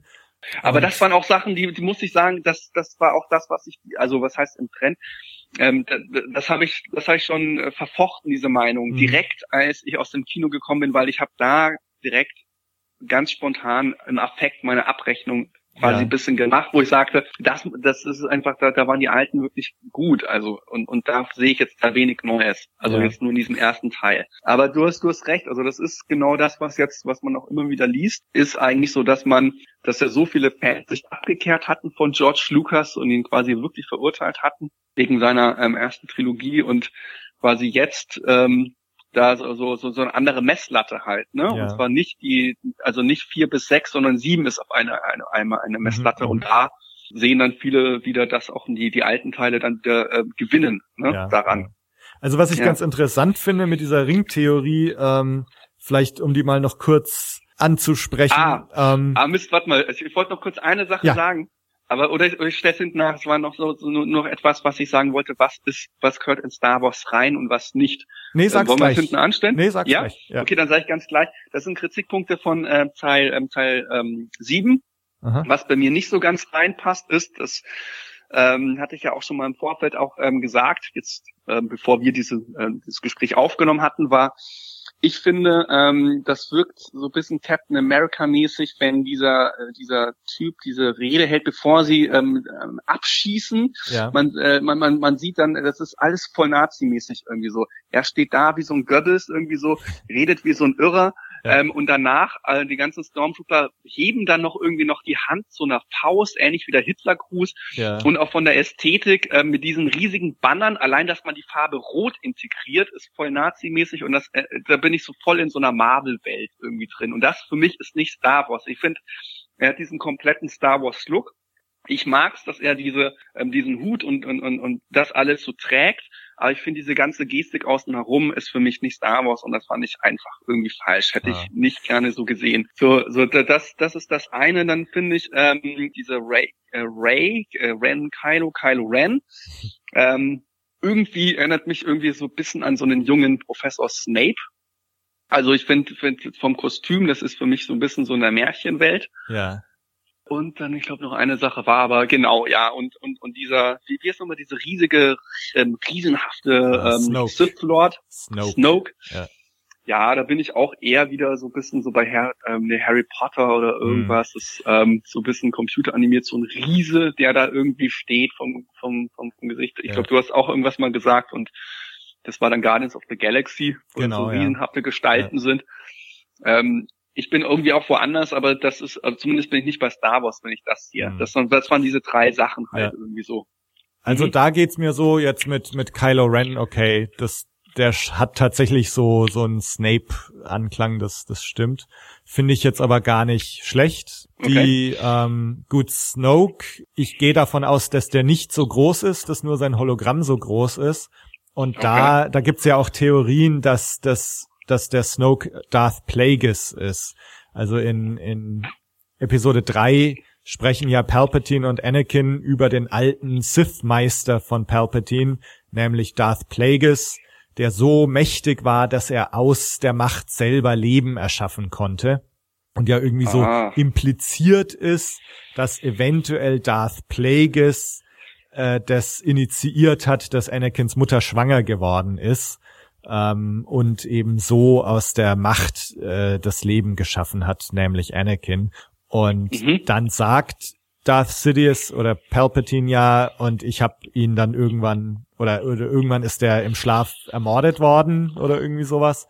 Also auch aber wieder von, aber von, von- Palpatine doch, ne? ja, genau, also von Darth Sidious, wie es halt bei den Sith so ist, irgendwann bringt der Schüler seinen Lehrmeister um. Ja. Und da gibt's jetzt eben so Theorien, dass der Snoke ist dieser Darth Plagueis, dass der also gar nicht Aber tot der ist doch war. schon tot, dachte ich jetzt. Genau, aber dass, dass er eben nicht tot war und, und jetzt im Grunde so als übermächtiger Sith Lord, der im Grunde noch mächtiger und noch älter ist als Palpatine, dass der jetzt wieder auftaucht. Ähm, Oder so ein bisschen wie bei Harry Potter, so dieser Voldemort, ja. Genau. Irgendwie so im körperlichen Tod ist er sein Geist, schwirrt dann doch noch rum ja. und schafft es sich dann doch zu manifestieren. Also wer weiß, würde für Mhm. mich schon irgendwie Sinn machen. Und fände ich Okay. ganz interessant, wenn das halt äh, so ein übermächtiger, ganz alter äh, Sith Das Lord fände ich ist. cool. Ja. Also ich finde die Rolle ist alles cool. Ich, ich finde nur so wie ich, ich sehe ihn an und äh, ich, ich fand so von der Ästhetik her. Ne? Mhm. Also das war für mich jetzt nicht so Star Ja. Wars, da diesen riesigen Vogel da zu sehen. Ja, ja, das ist gut. Aber da muss man auch sagen, vielleicht, anschaut. vielleicht ist das jetzt doch wieder Dinge, wo halt jetzt äh, Episode 7 auch neue Wege geht. Ja, und, und sag mal, Ja. die, die Nazi-Ästhetik, gut, also da finde ich jetzt, hat sich das Imperium in der kompletten Originaltrilogie natürlich auch schon stark an Nazi-Ästhetik angelehnt, mit den Uniformen, mit diesen Plusterhosen und, und so weiter. Ja, aber, also, aber das, aber das meine ich halt, das, das wirkt für mich so, so nach Marvel Comics mh, einfach. also noch über, übertrieben und überspitzt. Ja, also Ja. das wird zur Karikatur und, und Mhm. das finde ich halt sehr, sehr schade. Ich finde, bei Comic-Verfilmungen muss es teils so sein und dann Ja. gefällt mir das auch wirklich sehr gut, aber ähm, bitte nicht bei Krieg der Sterne. Also ich finde- Also das, Ich finde es Ja. schlüssig und auch mit dem Banner und so, also das hat mich jetzt gar nicht gestört. Wo ich dir recht gebe, ist dann dieser Gruß, den die Stormtrooper da dann machen. Also das wirkt so ein bisschen albern oder, oder fehl am Platze. Also das hätten sie ruhig weglassen können. naja, be beziehungsweise das, ähm, ich meine, derjenige, der diese Rede hält, der ist doch quasi, der steht auch für dieses wirklich bürokratische, ja, also die- dieses wirklich funktionale, ne, von, von, von Waffengewalt. Das alles. Und, und da denke ich mir immer so, dass er dann so eine Goebbels, so eine ganz emotionale Rede hält, irgendwie so, das, das passt bei mir dann irgendwie auch nicht so richtig zusammen, irgendwie so, das ist dann wirklich zu sehr nazimäßig, aber ich dachte, das sind so Leute, die einfach nur so Befehle weitergeben und dann Ja, jeder so funktioniert, einfach wie so ein kleines Zahnrädchen. ja, Und dann ja. fand ich jetzt das irgendwie so ein bisschen, ja, pathetisch irgendwie, ja. Da bin Ja, ja, also das ist das- auch wieder interessant, wie das jetzt noch so weitergeführt wird. Also ich denke, man kann ja davon ausgehen, dass die First Order irgendwo eventuell noch einen, einen Stützpunkt hat. Also der Snoke ist ja auch nur per Hologramm zugeschaltet gewesen. Also irgendwo Ja, ja. haben die Ja, noch sicher. ihre Basis. ja, die haben viel. ja, Die müssen Genau. ja viel haben. Ja, Also, ja. Wenn man sich mal überlegt, auch mit der Republik, also angesichts, und das ist auch wieder so, ich weiß nicht, aber sch schau mal, ähm, man hat doch dann diesen Senat zum ersten Mal in Phantom Menace gesehen. hm, Und ähm, dann hat man das Gefühl, da sind irgendwie wirklich so viele, weiß ich, mindestens 40.000 Planeten da irgendwie mit einer einzelnen Stimme da anwesend, ja, dass äh, angesichts dieser Vielfalt und Größe doch eigentlich diese sechs Planeten, die die Republik waren, eigentlich auch doch niemals ernsthaft irgendwie so eine eine Bedrohung gewesen sein also ähm, müssten irgendwie so, als, als, Ja. als, als, als sie in Teil 7 dann zwar stören, aber das ist ja irgendwie nicht so, dass, da man, dass man da wirklich von so einem Widerstand sprechen kann. Also ich da, dazu zwei Dinge. Ähm, erstens Ja. so meine eigene Theorie, die ich glaube ich auch in der in der letzten Folge schon gesagt hatte, war ja so ein bisschen so, dass halt die Republik gleich nach Rückkehr der Jedi-Ritter gegründet wurde in einem System, was irgendwie schon befreit war. Dass es halt das Imperium oder die Reste des Imperiums gleichzeitig auf vielen, vielen anderen Planeten noch gab und die Republik Ja, ja. halt so ganz klein irgendwie angefangen hat. Das war so ein bisschen Ja, ja. meine Interpretation. Inzwischen habe ich noch gelesen, also es ist irgendwo in, in so Zusatzromanen oder, oder so etabliert worden, dass die neue Republik auch eine Art Senat hat, der immer äh, wechselt von verschiedenen Planeten oder Systemen, um nicht so Ja. eine Machtkonzentration wie in Coruscant zu haben, sondern verteilt, also ähnlich wie eine Fußball-Weltmeisterschaft, ja diesmal hier, mal da, mal da, alle vier Jahre und so ähnlich eben auch mit dem Republiksenat, dass der alle paar Jahre mal auf einen anderen Planeten wechselt. Und der war jetzt eben zur Zeitpunkt von Force Awakens auf diesem Planeten, der zerstört wurde. Also es wurde im Grunde die Republik, die einzelnen Planeten, die jetzt zur Republik gehören, die gibt's schon alle noch, aber es wurde im Grunde der Republik ihr, ihr Kopf abgehackt. So Ah, okay. ähnlich. Ja, okay. Ähm, ja, Ich ich glaube. Aber du hast schon angekündigt, so nach zwei Stunden, oder? Richtig, nee. ähm, ja, Ring Theory vielleicht ein anderes Mal, ne? Genau, also Ring Theory, ähm, du hast es ja angesprochen, also eben die Theorie, dass die, die sechs Episode eins bis sechs im Grunde so eine hochstrukturierte Ringkomposition bilden, in der immer mit irgendwelchen Wiederholungen und Zyklen gearbeitet wird. Äh, da können wir uns wirklich mal ausführlicher drüber unterhalten. Vielleicht holen ja. wir da den Fabi auch wieder dazu, können wir uns mal zu dritt drüber unterhalten. Ähm, weil, weil da ganz kurz vielleicht, das so alles, ja. was wir jetzt auch gesagt haben über Force Awakens und Versatzstücke und nichts Neues wagen und so. Also der, der Autor Mike Klimo von der Ring Theory äh, wurde angesprochen auf auf Episode 7, was er okay. da erwartet im Zuge von seiner Ring Theory. Und mhm. ähm, er hat im Endeffekt dazu gesagt, wenn seine Theorie von dieser, von der Ringförmigkeit korrekt ist, dann müsste Episode 7 im Grunde Episode 4 genau widerspiegeln. Und, und das tut er ja. Insofern, äh, glaube ich, wäre es wirklich sehr interessant, sich mal eine Folge lang über diese Theorie zu unterhalten. Aber ja, das machen wir das ein andermal. Das ist interessant. Ja. Das ist interessant. Ah, okay, weil ich dachte, ähm, vier, oh man, also ich ah, okay, das ist wirklich, ja gut, ich, ich bekomme es gerade gar nicht hin. Ich dachte, vier ist dann wie, ähm, wie, wie, wie drei. Du, ich würde sagen, egal, das äh, heben wir uns auf. Sagen wir es auf, jetzt wird es genau. kompliziert. ja, nee, dann äh, bedanke ich mich erstmal. Äh, hat viel Spaß gemacht. Und ich glaube, wir haben. Es hat mir auch sehr viel Spaß gemacht. Wir haben ja. echt viele Themen angerissen, die man, wo wir jetzt noch ewig weiterreden können, was wir uns aber vielleicht auch ja. mal für, für zukünftige, zukünftige Gespräche aufheben können. Ja, ja. Ja. Dann äh, Unbedingt. vielen Dank fürs Mitmachen, ja. vielen Dank an ja. alle Zuhörer fürs Zuhören und wir hören uns beim nächsten Mal. Ciao. Jo, tschüss.